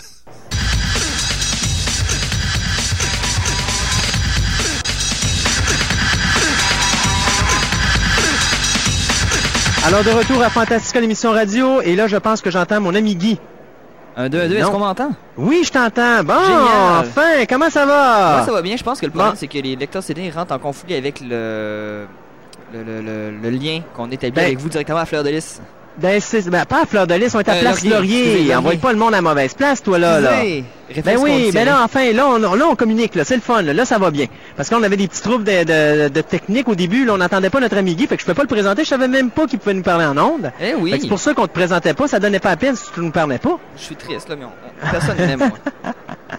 Ça va bien, Guy? Moi, ça va super bien, enfin, pour aussi bien que votre fan club vous regarde, puis moi, je regarde la console. Ben oui, ben c'est La console que- m'envoie des babayes avec les aiguilles. Ben oui, puis moi, mais mon fan club me dit des babayes, hein, n'est-ce pas? Voilà, c'est fait. Non, mais ce qu'il faut qu'expliquer aux gens, c'est que comme on est à Place Laurier, euh, sur le site du Festival de la bande dessinée, euh, c'est sûr et certain que la technique, elle n'est pas à Place Laurier, elle est Hein, à Simi 1037. Donc, notre ami Guy, il est coincé dans la, ca- devant sa console. C'est qui Tout ça dans son petit, loga- le- son- son petit local de deux pieds par trois pieds, avec tout son équipement qui prend à peu près la moitié de la pièce. Euh, Et Guy qui est bien sûr semi-assis à côté sur le mur et qui prend la deuxième partie de la pièce, n'est-ce pas? Bien, écoute, euh, on va partir ce, ce dossier Festival BD avec un invité euh, d'honneur. On parle de, bien sûr Nicolas Michaud. Salut Christophe. Bonjour Nicolas, comment ça va? Bien? Bonjour, Nicolas, Oui, de ben, ma ça va bien. Ben, excuse Guy, on t'a pas compris? Bonjour Nicolas, j'espère que ça va Salut bien. Guy. Ah, Guy, là, il, il va nous parler un petit peu, je pense, parce que là, il s'ennuie tout seul là-bas. Oui. Euh, bon, aujourd'hui, on va avoir plusieurs niveaux d'auteurs. On a un auteur professionnel qui va être Jean Paulide, qui va venir en dernière portion d'émission. On a bien sûr euh, Christa- Chris Oliver qui est semi-pro, semi-amateur. Ah. Et on a Nicolas qui, lui, ben, je dis amateur, je veux pas manquer de respect à Nicolas, mais c'est parce que quand je parle d'un amateur, je parle fanzine, donc je parle un créateur, un auto-créateur finalement, parce que tu fais tout toi-même de ta bande dessinée. Ouais, qui veut devenir pro quand même. Un jour, oui, tu vas devenir pro, mais présentement, tu dois tout payer de tes poches. Donc, tu payes la distribution, tu écris tes propres textes, t'es- tu t'occupes de la- de, de l'édition, euh, tu t'occupes des textes, euh, tu t'occupes de tout, quoi. Tout, ouais. Un gars de feu. Ouais, ben, je vois ça. Donc, parle-nous un peu de qui est Nicolas Michaud. Euh, je suis un gars qui est dans son monde, qui est dans son monde de sa bande dessinée, puis qui partage avec ce monde ici aussi. OK? Puis euh, je mélange les deux trucs pour pouvoir, euh, des fois, euh, quand on veut créer de quoi, puis euh, on prend les trucs de notre vraie vie pour se défouler, quelque chose qu'on peut pas faire, mettons, dans la vraie vie. OK? Ouais. Donc, toi, tu te défoules dans ta bande dessinée. C'est un petit peu ça, ouais. OK? Des fois, euh, il y a des- tellement des trucs dans la vie qu'on veut régler puis on peut pas à cause de notre euh, impuissance, juste des problèmes de la planète puis tout ça. Fait Fait que toi, tu règles ça avec ta version gore de, de la saga de la, de la saga gothique de la Rose Noire? euh, on peut dire ça, ouais. OK. C'est pas trop indiscret de demander ton âge? non, j'ai 22 ans. OK, je m'excuse, je, je tutoie, mais c'est parce que ça c'est un, un mauvais blitz, mais euh, je te tutoie parce qu'on se connaît. Ouais, c'est mais ça. euh, c'est ça. Donc, t'as- t'as 23 ans? 22. 22, pardon. Ouais. Je voudrais pas te vieillir euh, avant... avant Ah oui. Oh, excuse-moi. Euh, donc, toi, tu réalises une bande dessinée qui s'appelle La saga gothique de la Rose Noire. oui, c'est ça. C'est assez complexe comme nom. Je pense que c'est une histoire assez complexe aussi. Très complexe. Alors, fais juste nous dire un long synopsis en petit de ta large saga. OK. Ouais, résumé, résumé. euh, c'est, euh, il annonce une prophétie que le monde, justement, qui va payer de tous ses crimes. Parce qu'on sait que l'être humain est pas parfait, puis il a causé pas mal de troubles sur la planète. Fait que là, le monde a pas mal peur, puis tout ça, mais il y a un sombre messie qui va arriver pour, qui peut sauver tout le monde. Puis, euh, là, il y a un empire sur la planète qui veut, eux autres, dominer le monde. Ils Donc, est-ce que ça veut dire, est-ce que l'histoire, excuse-moi de te couper, est-ce que l'histoire se passe dans le futur ou dans le passé? dans un futur tellement futur qu'ils sont revenus dans le passé. Hein, Ok. Ils s'arbattent avec des épées puis euh, ils utilisent la magie vu que le cerveau est plus évolué vu que c'est. Donc, c'est un futur médiéval. Ouais, c'est ça. Fantastique. On, on peut dire plus du dark fantasy. OK. Puis pour continuer l'histoire que je disais, Bien sûr. euh, il y a un empire sur la planète puis eux autres veulent utiliser justement le sombre messie pour être encore plus puissant afin de parce qu'un empire quand on sait qu'il est immense, il va être toujours plus immense. Toujours. Toujours plus d'argent, d'argent, d'argent, d'argent, Ouais, effectivement. en plein ça. Fait que j'essaie de mettre des petites morales dans ça pour dire euh, Et là, finalement, notre héros va combattre ce- cet empire-là? Ben là, il faut qu'ils choisissent entre les deux camps premièrement pour voir, parce qu'il y a une petite équipe rebelle qui essaie de l'avoir de son côté. Puis il est un petit peu mêlé dans sa tête pour euh, avec ses problèmes moraux, pis tout ça, des problèmes d'histoire d'amour. Fait que euh, Ça a l'air vraiment compliqué. je sais. ça fait combien de temps que tu fais ça? Ça fait une bonne dizaine d'années certains, mais que je présente ça au public, ça fait depuis l'année passée. OK. Qu'est-ce qu'il y avait? Y avait-tu quelque chose avant la saga de la, la saga gothique de la Rose Noire? Ou est-ce que ça vraiment, ça fait vraiment ce nombre d'années-là que tu travailles dessus, mais là, ça vient de sortir, là? Ouais, ça fait ce nombre d'années-là que je viens de sortir. J'ai pas vraiment travaillé sur d'autres trucs, sur peut-être des petits trucs moins importants. Mais euh, là-dessus, ça fait des années que je travaille là-dessus. C'est sûr, il y a 10 ans, c'était pas la même chose, c'était plus naïf, mettons, vu que j'étais plus jeune puis tout ça. OK. Mais euh, ça a évolué. Bon. Et euh, parce que c'est vraiment impressionnant. Moi, je regarde, bon, euh, t'étais au stand du Cyberclub Phoenix, euh, apprécié sur le, le plancher de Place Laurier, mais t'es arrivé en grande parce que t'as non seulement tes deux numéros, t'as la version Gore de ton premier numéro, parce qu'il faut que les gens comprennent que tes numéros sont en noir et blanc. Mais la version Gore, c'est que t'as mis du rouge là où il y avait du sang dans ton premier numéro. Ouais, c'est ça. OK. Euh, en- avant que tu me le dises, en quantité limitée, En plus, bien sûr. ouais, À combien d'exemplaires? 26. 26 exemplaires. Et tu arrives en plus de ça avec une quantité industrielle de petits dessins. Tu as tes cartes, Les personnages. tu as bien sûr tes posters, si je me fie à ce qu'il y a en arrière de nous Oui, autres, en plein ça. en plus. Et tu as quand même un arsenal assez bien rempli. Oui, ben c'est euh, le fruit de toutes les années de travail. OK. Et à ce moment-là, euh, ça prend combien de temps faire une bande dessinée de la saga, un, tome? Un tome, euh, Parce un que an. là, si tu as pensé pendant 10 ans, je suppose que là, le scénario doit être pas mal écrit pour une, même une, une grosse quantité, une bonne quantité de, de- de- de ta saga, là, une bonne partie de ta saga. Ouais, l'histoire, est- je l'ai dans la tête jusqu'à la toute fin, jusqu'au dernier chapitre final qui va conclure euh, comment le monde va se terminer. Fait que, euh, mais euh, des fois quand j'ai écrit ça, je peux rajouter une petite blague au travail qui était pas prévue dans l'histoire. Fait que euh, c'est un peu en même temps, c'est préparé, mais on- un peu d'improvisation aussi. OK. Donc, un an pour Un an. créer un numéro. Ouais, Ce qui veut dire que l'an prochain, on aura le tome 3. Ouais, à temps plein. Mais le tome 3 va être plus court que les deux autres parce qu'il va faire l'album de 60 pages qui va s'appeler Le Sombre Messie. Les trois chapitres ensemble vont faire l'album. OK. Le Sombre Messie. Donc, à ce moment-là, on parle de combien de tomes pour compléter ta saga? Est-ce que c'est déterminé? Plusieurs. Plusieurs. Ouais, Ça ben ça, hey, ça c'est vague, ça. Ben, plusieurs, c'est 3, c'est 4, c'est 10, c'est 12, où t'as vraiment pas d'idée. Tu y vas, puis à un moment donné, quand tu vas être tanné, OK, c'est fini? En haut de 15, certains. En haut de 15. Ouais. Donc, t'en as pour un méchant bout. Mais euh, je vais surprendre les lecteurs à chaque fois parce qu'ils vont en apprendre sur les origines du héros. Fait que euh, c'est de quoi qui va... C'est gigantesque comme histoire, là. Est-ce que tu espères un jour gagner ta vie avec ça? C'est mon but ultime. OK. Donc, est-ce que tu es conscient que si un jour tu gagnes ta vie avec ça, tu risques d'avoir à abandonner la saga? Ou est-ce que tu veux vivre de ça avec la saga? Avec la saga. Donc, à ce moment-là, tu te cherches un éditeur qui va publier ta saga? Ouais, je veux améliorer mon coup de crayon 1, puis euh, tout refaire euh, les dessins pour être sûr. euh, si j'ai un éditeur, je vais tout recommencer à zéro. Puis euh, c'est c'est mon but vraiment ultime. OK. Quand on parle un petit peu de tes objectifs autres que la saga, est-ce qu'il y a autre chose que tu aimerais faire? Est-ce que tu as d'autres rêves au niveau de la bande dessinée euh, que tu aimerais voir réaliser sous peu, mais en dehors de l'univers que tu t'es créé avec la saga, de la, saga gothique de la? Est-ce que tu te gardes des ouvertures autres que ça? Ouais, j'ai euh, j'aurais une petite histoire d'adolescent euh, qui aime beaucoup le heavy metal, j'avoue parce que j'adore le heavy metal puis pour compter la vie, ce serait plus de l'humour, fait que j'aimerais ça faire ça, mais euh, la saga prend beaucoup de temps en plus que j'ai d'autres histoires qui, qui sont connexes avec la saga gothique de la rose noire. Qu'est-ce qui se passe avant, après, l'histoire d'un autre personnage. Fait que euh, ça prend beaucoup de mon temps. OK. Fait que si ça devient populaire un jour, je, je vais rechercher d'autres dessinateurs qui s'occuperaient des histoires connexes. Euh, Est-ce que c'est difficile pour un auteur québécois de percer dans le milieu?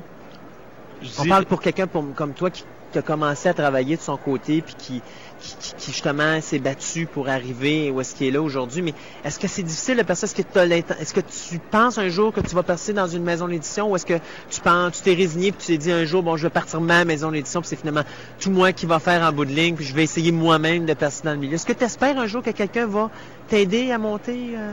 Oui, mon but, c'est de trouver justement un éditeur. Ben, je suis prêt à combattre jusqu'à à mes dernières forces pour pouvoir accomplir mon but. Fait que euh, pour la maison d'édition personnelle, euh, peut-être plus tard, je sais pas, mais avant tout, c'est de trouver un éditeur qui serait intéressé par mon histoire. OK. Et euh, pour finir, c'est quoi tes projets futurs? En dehors de la saga, puis en dehors de, de- de ça, je veux dire, est-ce que tu as dans ta tête une maison d'édition que tu vises en particulier? Est-ce que tu espères franchir le marché européen?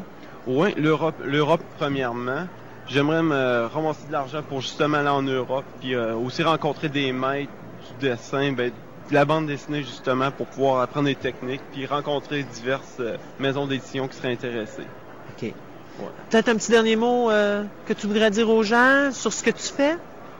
À part qu'il est ici, à Place Laurier, au Cyberclub Phoenix, jusqu'à 3 heures et quelques, toi, cet après-midi que t'es là?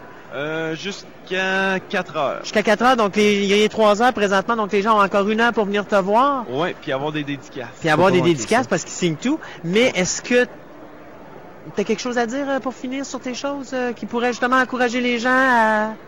Ben, j'aimerais dire que les gens que j'ai rencontrés pendant la fin de semaine du festival étaient super gentils. Je remercie tout le monde qui sont venus, qui ont pris le temps d'arrêter, qui ont venu voir le, qui sont intéressés aussi par le Super Club Phoenix, parce que c'est un super de bon club, puis je trouve ça génial. Ben là, il est en train de faire de la promo, lui, Puis là, en plus, on va c'est l'arrêter tout de gratuit. suite. En plus, c'est gratuit, puis veux-tu que je donne l'adresse Internet tant qu'à ça? Merci pour le 20 pièces. Oh oui, c'est beau, j'ai compris, c'est correct. ben écoute, euh, Nicolas Michaud, euh, merci beaucoup. Ça Euh, et puis, euh, je te souhaite bonne chance pour ton avenir. De toute façon, tu as du talent, beaucoup, beaucoup, beaucoup. Puis, euh, j'espère que tu vas trouver quelqu'un qui va vouloir t'éditer un jour. Et sinon, ben regarde, va voir Luca. Il a parti sa, propre maison d'édition à l'âge de 15 ans. Si lui est capable de le faire, t'es capable de le faire. Puis au pire, là, si ça te tente pas, va donc le voir lui, il va distribuer. Ouais, au le club Phoenix pourrait faire un- une maison d'édition. Ben là, on a aussi. déjà commencé, là, on a Ouais, ça. les éditions Phoenix. D'ailleurs, on a publié notre premier fanzine ici au, au festival. Donc euh, là, on est rendu international. Avec ça, la bande dessinée, nous autres? C'est déjà parfait. Ben oui, mais hein. Ben écoute, Nicolas, merci beaucoup d'être avec nous. Merci. Et puis, euh, on va te souhaiter bonne chance pour ton avenir. Parfait, merci beaucoup. Et on vous rappelle qu'il vous reste exactement une heure, quatre minutes pour venir voir notre ami Nicolas sur le plancher euh, du Festival de la bande dessinée francophone de Québec ici à Place Laurier. Euh, c'est un bel événement. Il y a pas mal de monde aujourd'hui, euh, Guy, je te dirais. Euh, C'est vraiment surprenant. Uh-huh. On tourne le Euh, on- dans le plein, hein? Ben oui, hein, parce qu'il fait beau dehors en plus de ça. Et puis on- je me disais, bon, coudon, il va pas avoir beaucoup de monde au centre d'achat. Non, c'est bourré de monde. Il y a Ben, plein vous de êtes monde là, moi aussi, je voudrais vous voir la face. J'aimerais Ben oui, j'aimerais ça hein. voir la face de Guy, mais je peux pas, il est pogné dans le Guy. Hein? T'as un moniteur en avant de toi? Euh, ouais. Regarde-toi dedans. ben voilà, tu te vois et voilà, tu t'es vu. Alors, ceci dit, euh, pour finir, euh, avant qu'on aille à la pause musicale, je voudrais encore une fois remercier la crémière, grâce à qui on est, capable de faire cette... qu'ils font.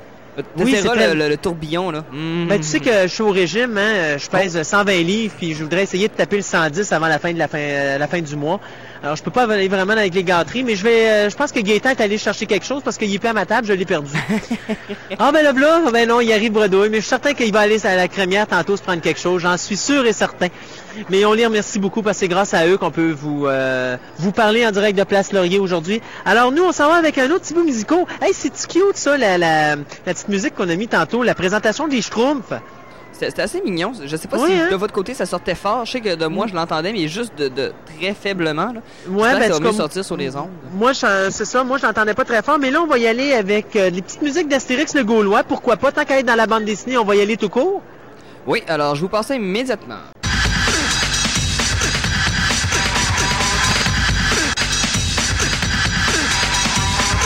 De retour à Fantastica, l'émission radio en direct de Place Laurier. Euh, Nous sommes sur le site de la 17e édition du Festival de la bande dessinée. Et je tiens encore une fois à remercier la crémière qui nous a permis de faire cette émission en direct de Place Laurier en nous passant leur ligne téléphonique. Alors, euh, ils sont situés au premier étage de Place Laurier face au magasin Stokes. Allez manger là, c'est bon. D'ailleurs, voilà, Gaëtan est parti, il y va, ça y est, c'est fini. Il est allé manger encore des affaires qu'il fallait pas qu'il mange, mais, Oh, c'est pas que- grave. Hey, Christophe, est-ce que je peux me permettre de t'interrompre quelques secondes? Bien sûr, Guy. aux, aux auditeurs, aux gens qui sont là, qu'on a une vedette au festival. On a une une vedette vedette internationale. Hein, quelle vedette? Mais Bruce Willis! Mais non, on n'a pas Bruce Willis. Ben, ça, je te dirais que oui, on a Bruce Willis et on a son bodyguard en plus de ça. Ouais. J'avais dit. Et là, il est là, il tourne la tête et là, il est à dire- veille de dire quelque chose de méchant. Non, je pense que je vais m'arrêter seulement à un terme. Pathétique. on va en profiter pendant C'était que... mon commentaire. Voilà, il peut alors, pas euh, on va... là, il est loin, il peut pas me toucher, fait que je peux en profiter de dire ce que je veux. Ben, c'est ça, il peut pas, tu peux, il peut effectivement pas te toucher, Guy. Tu peux y aller autant que tu voudras. Puis en plus, il a même plus ses écouteurs sur ses oreilles. Je sais où est la station, par exemple. c'est toujours ça. Ceci dit, euh, je suis en compagnie de Chris Oliver. Alors, bonjour Chris. Ah ben bonjour euh, Christophe. Euh, Comment ça va? euh, T'as pas une question plus facile pour commencer? Non, non, non. hey, je, je veux pas te la donner trop facile, celle-là. Là. Voyons. Comment ça va, Chris? Ah ben ça, ça va bien. euh, c'est la dernière journée du festival. Ben content, ben épuisé, ben vendu, ben fatigué, ben dessiné. C'est euh, difficile pour un auteur, un festival. là. Ça paraît pas parce que les gens s'imaginent, on s'assoit dans un stand, on regarde le monde, bonjour, vous allez bien, on fait une dédicace, puis c'est tout. Mais ça demande de l'énergie, supporter euh, quand même tout ça. Là. Ah oui, surtout pour le Festival BD de Québec, à cause que c'est un festival où je m'occupe aussi euh, du kiosque. du kiosque du, ma- du, ma- du matin au soir. Ce n'est pas juste- je, ne- suis pas seulement là pour quelques heures. Mais vraiment pour euh, toute la journée. Disons que mon seul break présentement cette journée-là, c'était pour... On perd- notre on a perdu. Chris. On va changer, regarde, Chris, on va prendre celui-là. OK. Ouais, c'est ça, on a un petit problème technique. OK. C'est pas de ma faute pour une fois. Non, pour une fois. Non, c'est pas bien non plus. Bon. Euh, ce que je disais, c'est que justement, mon seul break de cette journée présentement, c'est c'est justement ce- cette entrevue radio. euh, ouais, c'est le fun, hein? On vient de te donner un petit break d'à peu près 20 minutes, là. Fait que tu vas pouvoir te détendre, relaxer avec nous. me détendre pas vraiment. C'est toujours dans ces circonstances-là que je trouve toujours le moyen de dire quelque chose de vraiment épais, là, qui reste en mémoire. euh.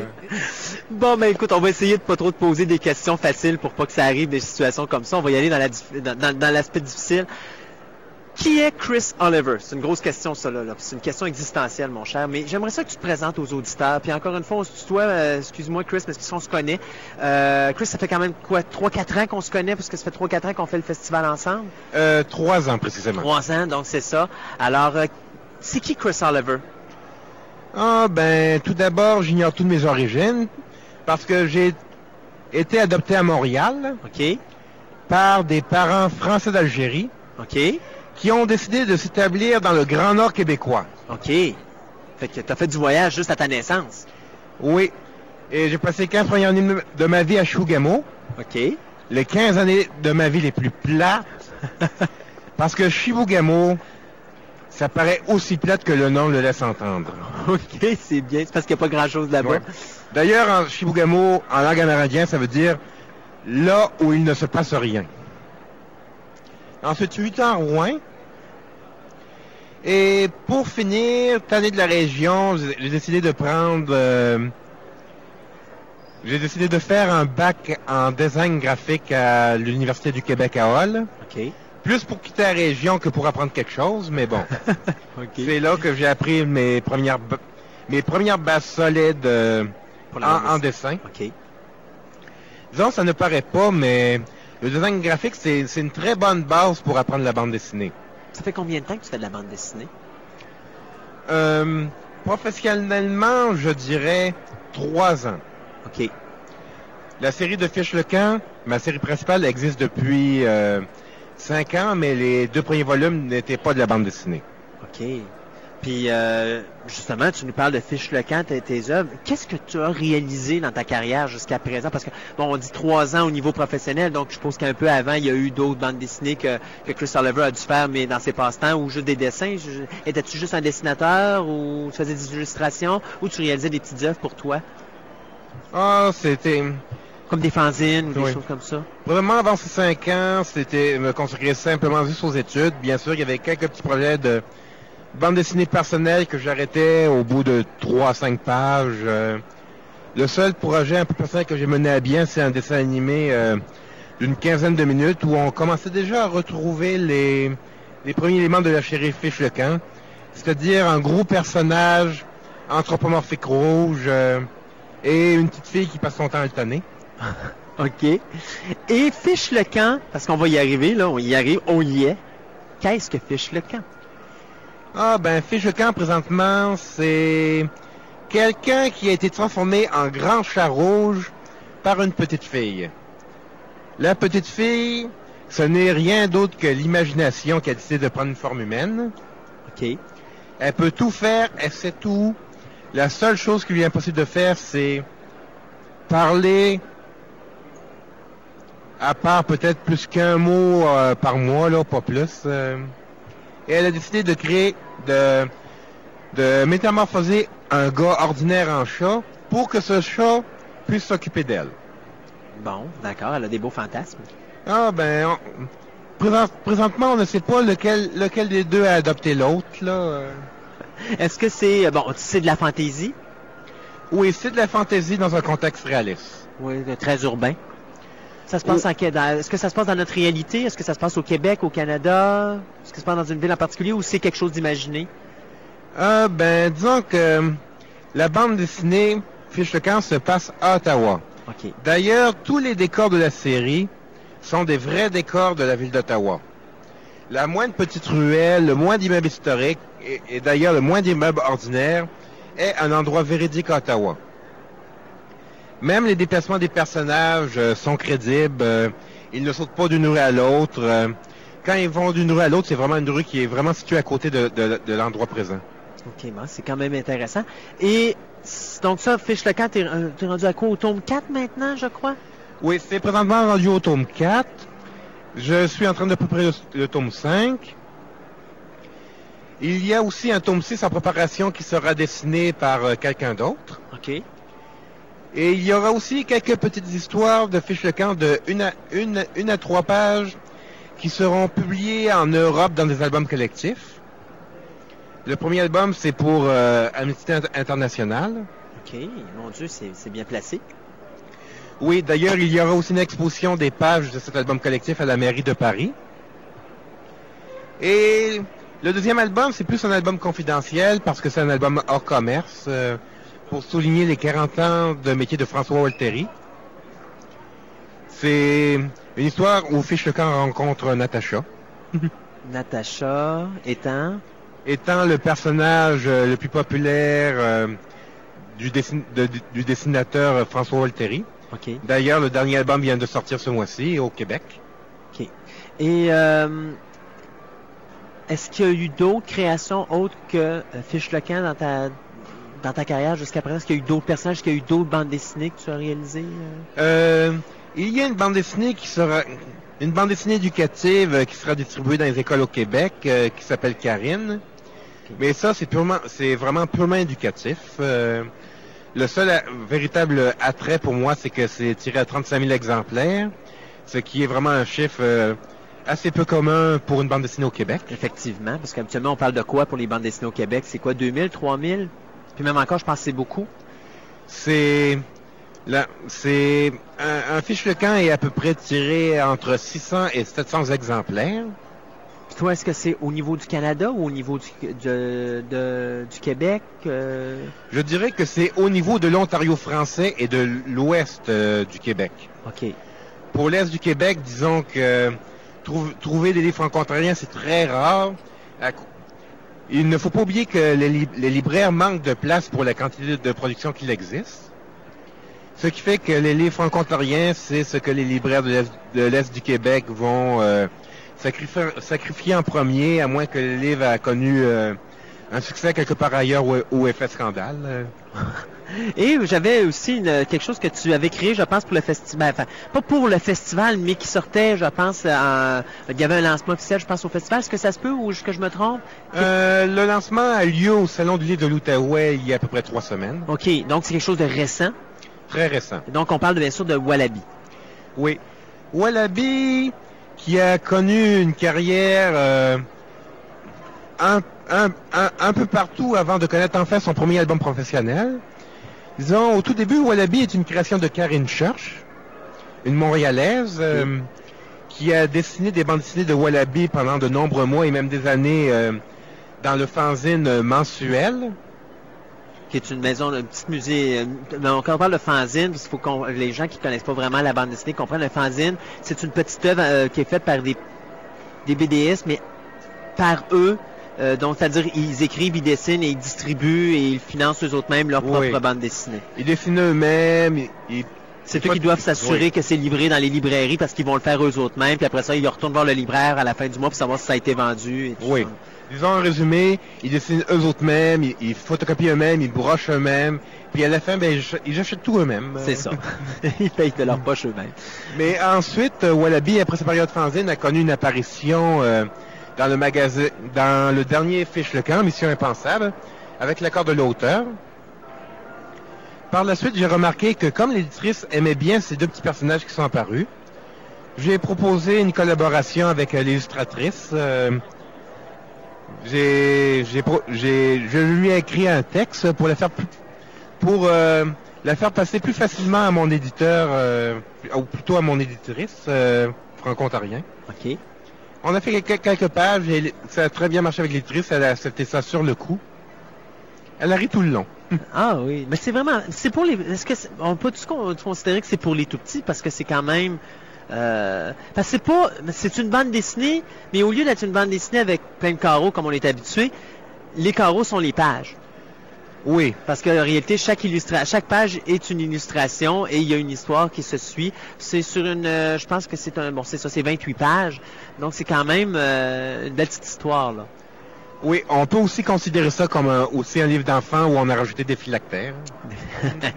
Et elle raconte quoi, cette histoire de Wallaby? Ah, l'histoire, c'est que c'est un kangourou. Ben, disons plutôt un, un wallaby, c'est un, c'est un, c'est un kangourou, sauf que c'est plus petit de moitié. OK. Bon, un wallaby puis un requin qui habitent ensemble. Et le requin n'a pas, pas fait sa vaisselle depuis tellement longtemps qu'un monstre s'y est développé. Oh. Et ils doivent absolument stopper ce monstre avant qu'il ne réunisse d'autres monstres et parte l'émission Monstre Academy. Parce que, disons, disons que présentement, on a un peu trop de- d'émissions télé-réalité à la TV présentement. Là, euh, c'est ce genre d'émission qui prouve qu'il y a au moins 2 millions, 2 millions euh, de lobotomisés au Québec. Euh. Oui, oui, je connais le genre d'émission, effectivement. On en parlait justement un petit peu dans l'autre émission de Jet Set, un peu avant, justement, où est-ce qu'on disait que... Il semble que ça prend quelque chose de mieux au Québec, là, pour... euh, oui. La preuve, la preuve que les Qué- Québécois sont épais euh, à la base. Là, euh. Ça, c'était le petit bout où est-ce que, justement, tu savais que tu allais dire quelque chose qu'il fallait pas que tu dises à la radio. Ah ben, on sait jamais. Je sais que si je fais un petit scandale, là, le monde va s'intéresser à mes livres. là, euh. Effectivement. D'ailleurs, est-ce qu'on retrouve ça facilement, les livres de, de Chris Oliver à Québec? Dans l'est du Québec, non, pas du tout. Parce que Donc, pour les gens de la ville de Québec, euh, c'est... euh, est-ce que c'est C'est possible une de grosse trouver perte pour ça? les gens de la ville de Québec parce que ces livres sont Oui. vraiment excellents. Oui, effectivement. Tu les connais? Oui, j'ai j'ai eu le plaisir d'en acheter l'année passée au festival de BD et euh, j'ai adoré. J'ai même eu une dédicace. Oui, je suis Oh. chanceux, moi. T'es chanceux. En tu- couleur en plus de T'es ça. un fan à l'autre bout de la ligne. Ah, regarde, un vrai fan. là. Je veux dire, j'adore son œuvre. Je vais voir son site internet régulièrement. Puis, euh, pour Fiche le camp ou bien pour l'autre portion de mon site qui est classée euh, at large, adulte fiche le camp à la base, mais le reste aussi très intéressant. Je veux dire, tout ce que tu fais est le fun. Oui, parce que une partie des travaux qui n'est pas connue de moi au Québec, mais très connue ailleurs, en France et en Belgique, c'est que je dessine des filles euh, de bande dessinée connues, mais avec euh, quelques vêtements de moins, on se comprend. OK, c'est bien. Fait que t'as- un beau scandale. quoi. Oui. Un autre Et en- scandale, oui, c'est ça. Et encore, c'est rien comparé à ce que je mets pas sur mon site, parce que des fois, pour gagner ma vie, j'ai aussi travaillé pour des publications vraiment Hors de l'ordinaire. D'accord, on a compris. C'est du genre euh, trois petits becs, euh, dans le sens de... Oh, oui. oui, c'est beau. Alors, euh, bon, on, est, on disait donc, Chris, euh, quand on parlait de... Ah oui, c'est ça, pour euh, trouver tes œuvres au Québec, est-ce que c'est facile de trouver ça à la Ville de Québec? Non, à Québec. c'est- Non. Alors, Pas- comment qu'on fait pour se les procurer? Normalement, n'importe quel libraire peut le commander. Du moment que l'on connaît le titre euh, et aussi le nom de la maison d'édition ou le nom de l'auteur. Donc, la maison d'édition, c'est Verm- Vermillon, V-E-R-M-I-L-L-O-N. Oui. L'auteur, c'est Chris Oliver. Oui. Donc, et- ou Chris Olivier. Alors, euh, c'est Chris, C-H-R-I-S-T. Oliver, ben, c'est Olivier, donc O-L-I-V-E-R. Et on oublie le I à la fin. Oui, la moitié du monde fait cette erreur-là, Olivier. Ouais, euh, c'est ça, c'est Chris Oliver. J'ai même la moitié de mes cartes à mon nom, permis de conduire, des affaires comme ça. Ils ont mis le I? Oui. fait que je suis tanné, je fais plus changer mes cartes maintenant, là. c'est beau. Et donc, la série de livres, eh bien, c'est Fiche le camp. C'est effectivement à voir parce que c'est vraiment, vraiment quelque chose qui est Oui. way out, comme on dirait. Et la deuxième série de livres, parce que l'éditeur, devant le succès au Salon du Livre, a- nous a donné le feu vert pour en faire un deuxième, euh, c'est Wallaby. Wallaby, effectivement. Donc, euh, le premier, ben, celui qu'on a ici s'appelle, ou s'intitule Un monstre dans la vaisselle de requin. Donc, euh, Oui, de requin, pas du requin. Non, de requin, effectivement. Ben, Chris, ça a été un honneur de t'avoir à notre émission radio.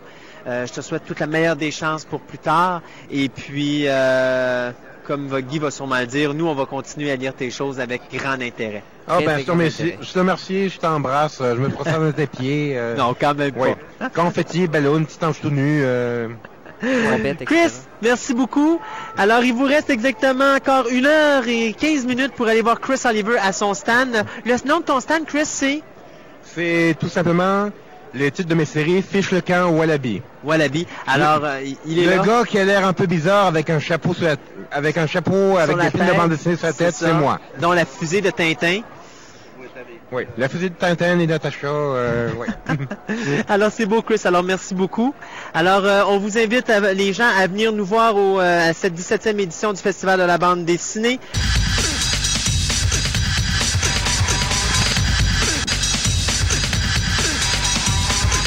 De retour à Simi 103.7 euh, et à l'émission Fantastica, à l'émission radio, en direct de Place Laurier sur le site de la 17e édition du Festival de la bande dessinée francophone de Québec. D'ailleurs, avant qu'on délire, moi et Gaëtan, pendant quelques minutes, avant de parler à M. Jean-Paul? Hyde. Hein? Je peux-tu délirer moi aussi? Je vous entendais mais- très bien, moi, même si vous m'entendiez pas. Puis Ah moi, oui, ben, on- c'est on ça. On t'entend- très bien maintenant. Alors attendez un instant parce que moi il faut que je fasse une annonce, une annonce publicitaire, n'est-ce pas? Alors nous remercions euh, bien sûr la crémière, euh, grâce à qui cette émission vous est rendue possible. On la crémière qui est située au premier étage de Place Laurier, en face du magasin Stokes. Alors euh, bien sûr un endroit où c'est bien de se délecter, n'est-ce pas? Alors, euh, ceci dit, ben nous on a décidé de délirer sur n'importe quoi pendant quelques minutes. OK, sur quoi qu'on commence? Mais Ben oui, c'est parce qu'il faut expliquer pourquoi qu'on délire. Bruce Willis, Bruce Willis. Je pense que ça va devenir un inside joke complète de cette série d'émissions, n'est-ce pas? Euh, mais euh, tout ça avant d'accueillir Jean-Paul Hyde euh, ici à l'émission, euh, c'est bien important de spécifier qu'on devait avoir José avec sa section littéraire. Elle devait nous parler de la section euh, bande dessinée. Malheureusement, il est arrivé un petit imprévu et elle n'a pas pu se présenter. D'où la raison pourquoi il faut qu'on délire. Ah, puis il n'y a pas de thème de gremlin aujourd'hui. Il y a pas Non, parce que pas. Ah, Moses. Je peux chanter pas quand même grave. le thème des gremlins si vous voulez. Ah oui donc?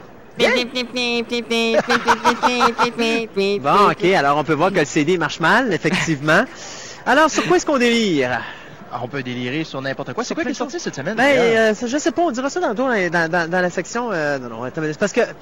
Peux-tu aller chercher mon journal qui est sur la table? Euh, ouais, mon journal, mon Fantasmagoria numéro 68, on délirera avec ça un petit peu. Hey, j'ai écouté euh, Looney Tunes, enfin j'ai écouté une partie hier, les 30 Back premières in minutes. action? Ouais, j'ai écouté les 30 premières minutes, mais malheureusement, j'étais tellement euh, comateux que je me suis... Il est pas euh, mauvais, j'ai moi je l'ai complet, puis il est Ouais, surprenant. Ouais, ben c'est ça, mais j'ai so- j'ai sombré dans un sommeil profond jusqu'à 5 heures ce matin, ce qui est énorme pour moi, surtout quand on sait que j'ai sombré à 8 heures hier soir. Puis Looney Wow. Tunes, c'est quand tu t'es quand tu t'es endormi, c'est qui qui est en train de se faire tapocher? En réalité, euh, c'est quand, c'est quand, quand que la demoiselle est rentrée pour aller chercher euh, Brandon Fraser, mais qui était parti avec Daffy euh, à Las Vegas. mais c'est le deuxième segment que j'ai écouté ce matin qui m'a fait rire, où t'avais le Metaluna Mutant, t'avais toutes les créatures de, de, de science-fiction, des classiques de Des science-fiction. Et- vieilles, des vieux, vieux monstres, là, des vieilles Ben affaires. oui, c'est ça, et c'est vraiment remarquable qu'il nous ait montré tout ça. Euh, mais j'ai, j'ai, j'ai, rigolé. Mais c'est sûr que c'est, c'est pas vraiment stable comme film. Il y a des bons moments, il y a des moments où, où ça laisse à désirer. Le dessin, les effets spéciaux, je trouve que ça laisse à désirer.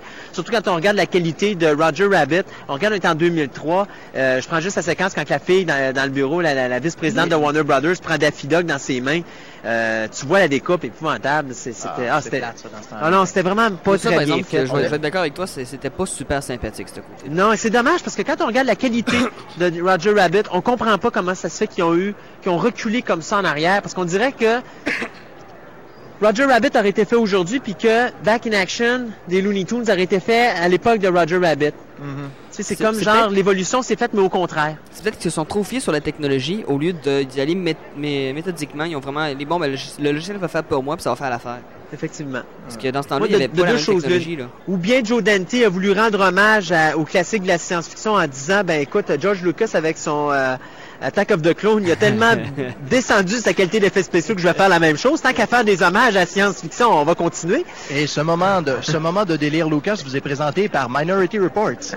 que tu n'as pas vu encore. Alors oui, tu peux bien t'en permettre, n'est-ce pas? Écoute Minority Report, ça va nous chigner sur le film. Ah. T'aurais pu dire le moment Tom, Tom Cruise n'est pas Minority Report. Ça vaut Ah. la peine d'être vu, ce film-là. Bon. Tu me disais qu'est-ce qui sort cette semaine? Euh, écoute, c'est Qu'est-ce qui est sorti? Hey, c'est vrai. On est quelle date aujourd'hui? On est le Là, on est 25 rendu le avril. Donc, à ce moment-là, la précédente semaine, ben, il y avait la deuxième, il y avait le Best of Season 1 and 2 de The Outer Limits, le coffret 5 DVD à 64,99 qui est sorti en magasin. Ça, Ah. c'est bien sûr toujours le prix le plus cher hein, que je vous nomme. Euh, on a eu, bien sûr, euh, oh, ça vous allez rire, Les Aventures de Sinbad, la saison 1. Encore là, un 5 DVD 7 qui est sorti. La série Sinbad, la si mauvaise série qui a été faite là, euh, même pas une dizaine d'années, là. Tu le dis toi-même. OK. Je commentaire tout à fait québécois. Wash. Ouais, euh, la, sa- la saison 1 de Tech War également qui est sortie. Coudon, c'est la, la Ah, série. mon Dieu Seigneur. La série.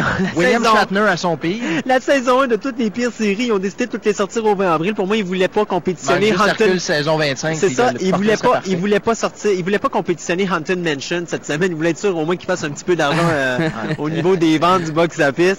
Et euh, bon, le restant, ben il y avait bien sûr The Hitchhiker, euh, la saison 1, euh, un set de 3 DVD DVD à 40 Ça, c'est The Hitchhiker Trilogy. Euh, Une série qui a des hauts, des bas, mais il y a des bons épisodes là-dedans. Je sais pas si tu connais. The ça- Hitchhiker, c'était pas une série canadienne, ça? Oui, c'est Ouais, c'était ouais, encore, encore Je connais, je sommairement, là, je connais le nom surtout. Quand mais je le, jamais, le euh, gars qui faisait le Hitchhiker était Paige Fletcher. Euh, un acteur qu'on a vu plus tard dans d'autres dans d'autres petits films. Et bien sûr le film que je connais pas mais qui s'appelle Sav- Sav- Sa- Savage Island si je me trompe pas. Je crois que c'est le film de Tom Savini qui avait été fait pour la télévision euh, au printemps pass- ben, plutôt à l'automne dernier pour l'Halloween. Ah. donc il sort en DVD pour le restant mais il y a pas grand chose c'est à peu près tout. Il y avait la semaine avant vu qu'on n'avait pas la chance de donner ça il y avait Highlander la saison 4 qui était sortie. Il y avait bien Ah. sûr euh, Ginger Snaps 2 que j'ai bien hâte de voir d'ailleurs. Il faut que j'aille voir dans les, dans les clubs comment ça coûte. Je pense que c'est 24,99 le DVD qui coûte Euh, j'ai tellement aimé le premier j'ai vraiment hâte de voir le deuxième puis triste euh, que tu Curse sois of déçu, the hein? Ce serait triste que tu sois déçu? ça serait triste que je sois déçu effectivement Curse of the Komodo je sais pas c'est quoi et Ah, Babylon bon, 5 j'ai bien encore sûr un autre film sur un dragon de Komodo. ben oui et bien sûr Babylon 5 la saison 5 qui est sortie il y a deux semaines donc euh, Pendant qu'on est là, c'est quoi un dragon de Komodo pour ceux qui savent Dragon de? Komodo, c'est un, lé- un lézard qu'on retrouve seulement dans certains pays du Pacifique. Euh, c'est un lézard qui est terriblement, euh, que le poison est terriblement euh, puissant.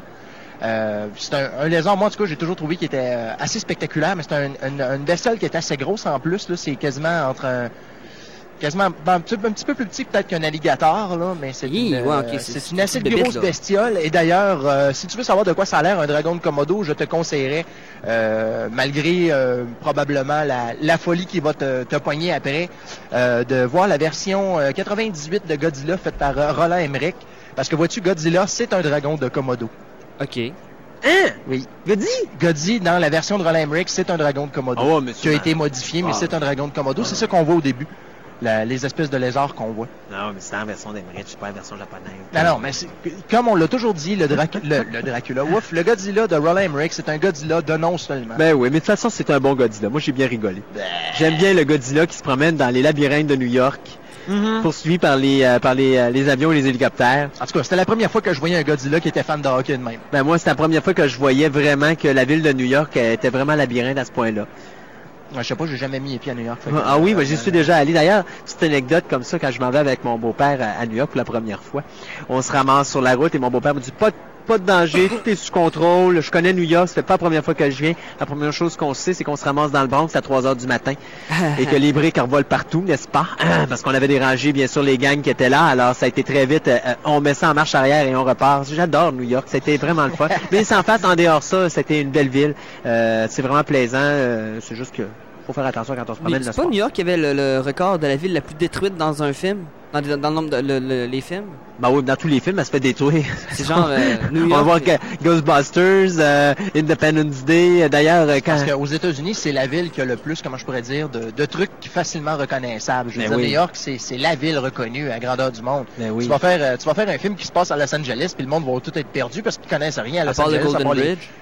Euh, non, pardon, le Golden, le Golden Gate qui est à San Francisco. Oui, à Los. Angeles, la seule Bon. chose que les gens pourraient reconnaître, c'est les lettres Hollywood. C'est l'enseigne, puis ça a déjà été fait. C'est ça, tu sais. Je pense Ça que c'est... Si, à combien de reprises? si je me même? trompe pas, tremblement de terre en 74, à un moment donné... Ça a euh, été une des instances, puis il me semble j'en ai vu un autre plus récente aussi où c'est qu'on voyait les, euh, Et n'oublions les lettres pas, tomber. Masters of the Universe, malgré qu'ils s'attaquent pas aux lettres, mais c'est pas grave. Ah, God. Hein? Euh, Les bon, maîtres de l'univers avec Dolph, Dolph Lundgren. Oui, celui qui est retraité à toutes les semaines, mais qui ressort de sa retraite aussi vite. C'est pas un Ah grand ouais. blond là qui a l'air un peu russe là? Ben, c'est ça, celui qui faisait le, le Le, pop-off dans... le- le premier euh, dans- Punisher. Ouais, le premier Punisher, puis celui qui faisait Ivan Drago dans Rocky IV. D'ailleurs, il aurait dû le ramener dans le remake pour le descendre. Y a-t-il quelqu'un qui a vu Punisher ici? Non. Non, hein? Le, le nouveau, non. Ouais. euh, La date, J'ai- toutes les critiques croisé que j'ai sont très mauvaises. non, j'ai croisé quelqu'un Ah oui? cette semaine qui m'a dit qu'il avait trouvé ça bien. C'est pas, c'est sûr que c'est pas un grand C'est un film. 6 à l'échelle de la régie du cinéma, mon cher. Ouais, c'est un 6 sur, ta- sur ton échelle, ouais. Non, mais c'est ça, euh, quelqu'un qui me disait que c'était vraiment ordinaire de... Euh, moi j'ai de été toute tellement déçu les- avec Hellboy que j'ai pas envie d'aller voir le Punisher. Pas en tout. Ben, moi, euh, moi Hellboy, j'ai trouvé ça sympathique quand même. À part la fin qui est vraiment bonbon là. Ouais. Parce que à partir du moment où on voit le crucifix, je suis comme ah non bon ça y est. Hein? Tu sais quand, quand, quand il lance le crucifix, souviens-toi de qui tu es. C'est parce qu'il est en français. il y a peut-être Remember you who you are.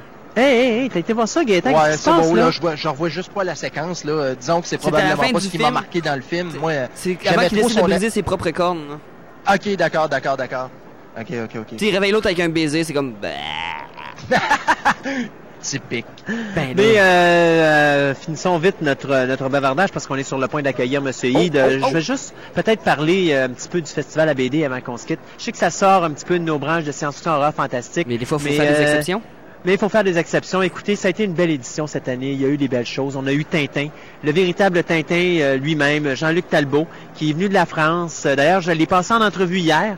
On a Une petite entrevue qu'on va pouvoir passer dans quelques semaines. Euh, on a parlé de Tintin et le monde de la science-fiction. Bien sûr, on a parlé de, de, de M. Talbot, l'homme, et de, de certaines petites anecdotes euh, en rapport avec son personnage. Euh, un, un, un individu charmant. hein. Euh, ce- M. Talbot, là, c'est un homme. Là. Écoute, je veux dire, le monsieur a fait tirer des, photos, des photos de lui à 18 ans. Il y en a 61 aujourd'hui. Oh et tu vois des photos de Tintin avec Milou, tu as une calotte avec la pipe du Capitaine Haddock et tu as un globe terrestre. Et il a lui-même produit les photos. C'est-à-dire qu'il s'envoie, il sort l'impression des photos. Ça lui coûte de l'argent, là, il paie de ses poches et il les donne. Il les vend pas. Et là, il signe les dédicaces là-dessus. Et il y a- c'est le seul individu au monde présentement qui a le droit de signer Tintin. C'est le seul individu qui a eu l'autorisation de RG pour signer le nom Tintin sur ses dédicaces. Wow, c'est la seule personne tout qui un l'a aussi. Oui, c'est le seul, le seul acteur qui a réussi à interpréter Tintin. Et euh, Ça veut dire qu'il y a deux personnes qui ont le droit de signer Capitaine Haddock, ça? Ben, Il y a ils eu deux sont- acteurs non, différents. Ils sont morts les deux. Ah, ils sont morts les deux. hein. Donc, euh, Tintin est deux passablement le dernier qui reste en vie euh, dans, dans les films. Là. Ça, j'en parlais justement avec lui. Je disais, est-ce qu'il y en a d'autres qui sont survivus? Non, le, le- même chose pour le professeur Tournesol, les Dupont-Dupont. Ouais, ça, Euh, fait, ça fait quand même 40 ans. On, peut- euh, Si on parle de c'est- 1960, début des années 60, Ouais, c'est donc ça. 61 et 64 si je me trompe pas. Ok. Euh, donc, c'est quand même plusieurs années. Donc, euh, on parle de 40 ans, effectivement, 40 et 43 ans. Donc, euh, mais un homme charmant. On a eu Roba. Euh, Roba qui a fait. Bill, ah. Euh, 89 ans, donc c'est, on peut quasiment dire que c'est la dernière fois qu'il vient ici à Québec. Euh, et je peux dire que sa dernière dédicace euh, est présentement là. Et on voit les gens, là, tu vois la file, là. Euh, il y a une file incroyable pour aller euh, pour le voir signer.